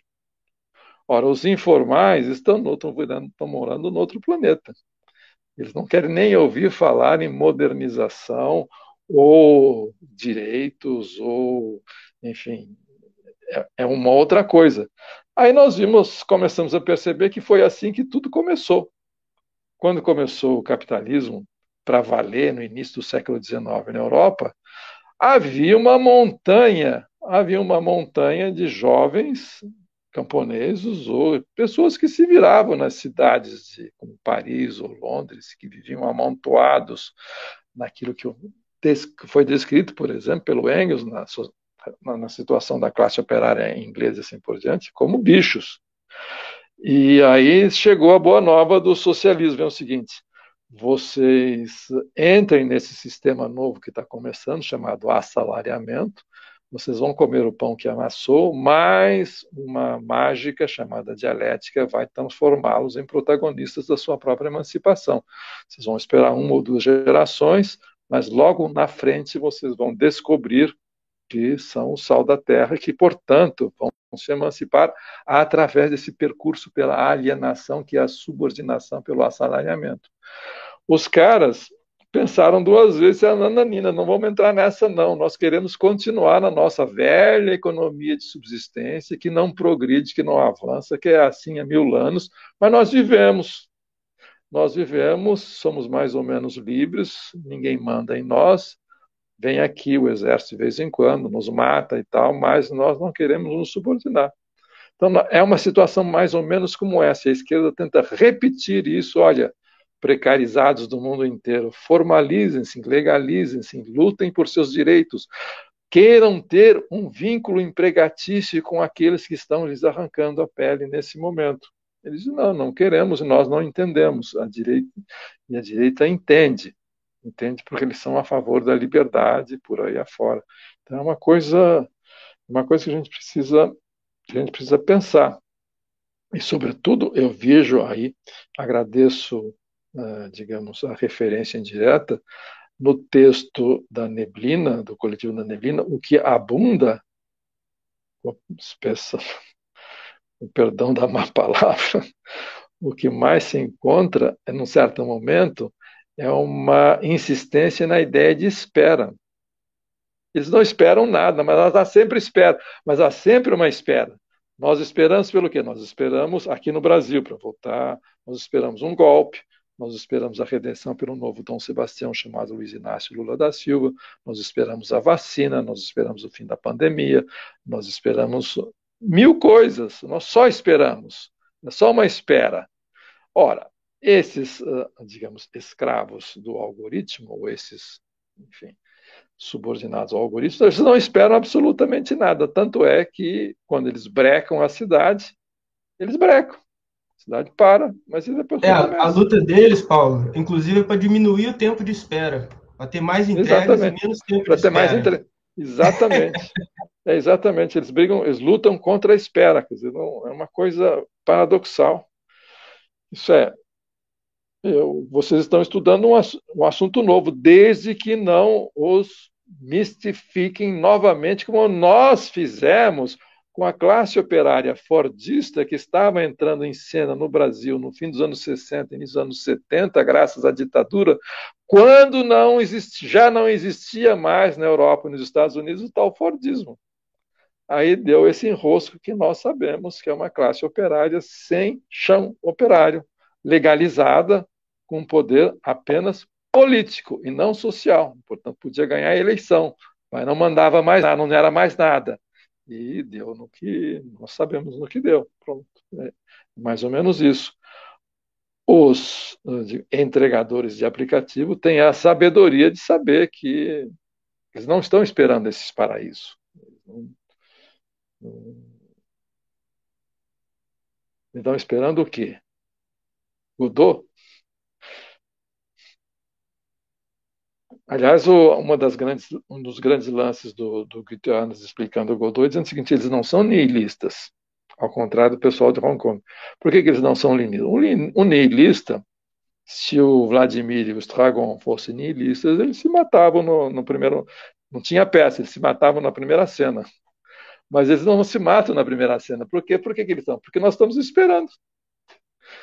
Exatamente. Já que nós estamos aqui, o que, que a gente faz? Esperamos. É a última, é, que se eu não me engano, é a última, é a última, é a última fala da, da peça. Já que estamos aqui, esperamos. Eles, eles esperam porque estão neste mundo que é o fim do mundo, e não porque eles têm uma, porque eles estão esperando algo. Eles esperam porque eles não podem sair da ilha onde eles estão. Por isso, o que nós fazemos? Nós esperamos. Já que estamos aqui, esperamos. Eles não podem sair, não são nihilistas. Eles são trabalhadores fordistas que descobriram que não fazem nada, que eles gastam tempo, que eles matam tempo. Matam tempo inventando coisas que fazer. Porque é uma atividade sem, sem, sem sentido. E essa atividade sem sentido, o Weber disse que não tinha sentido, a não ser o religioso, que é uma loucura. Aí o barbudo, o barbudo disse que tinha sentido, montou uma. Ele não montou, mas enfim, porque o barbudo era ele queria explodir isso. Todo mundo esquece que o Barbudo era revolucionário.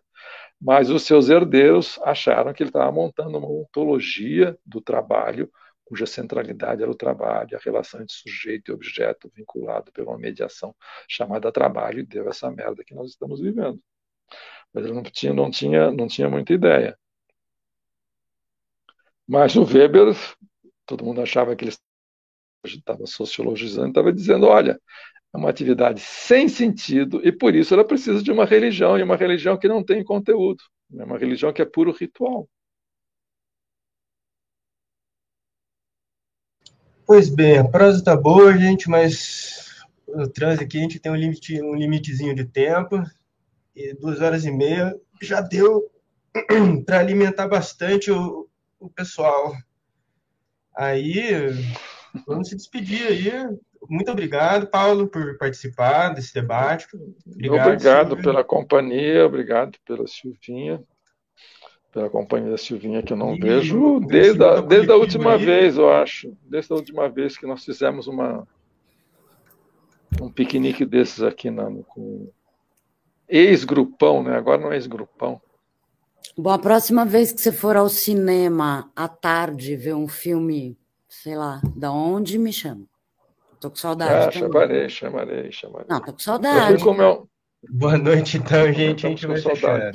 então... Obrigada pelo é, Eu tô tremendo, tô tremendo, tá voltando, tá, tá tremendo tudo. Eu embaixo tô tremendo. Como, como no filme,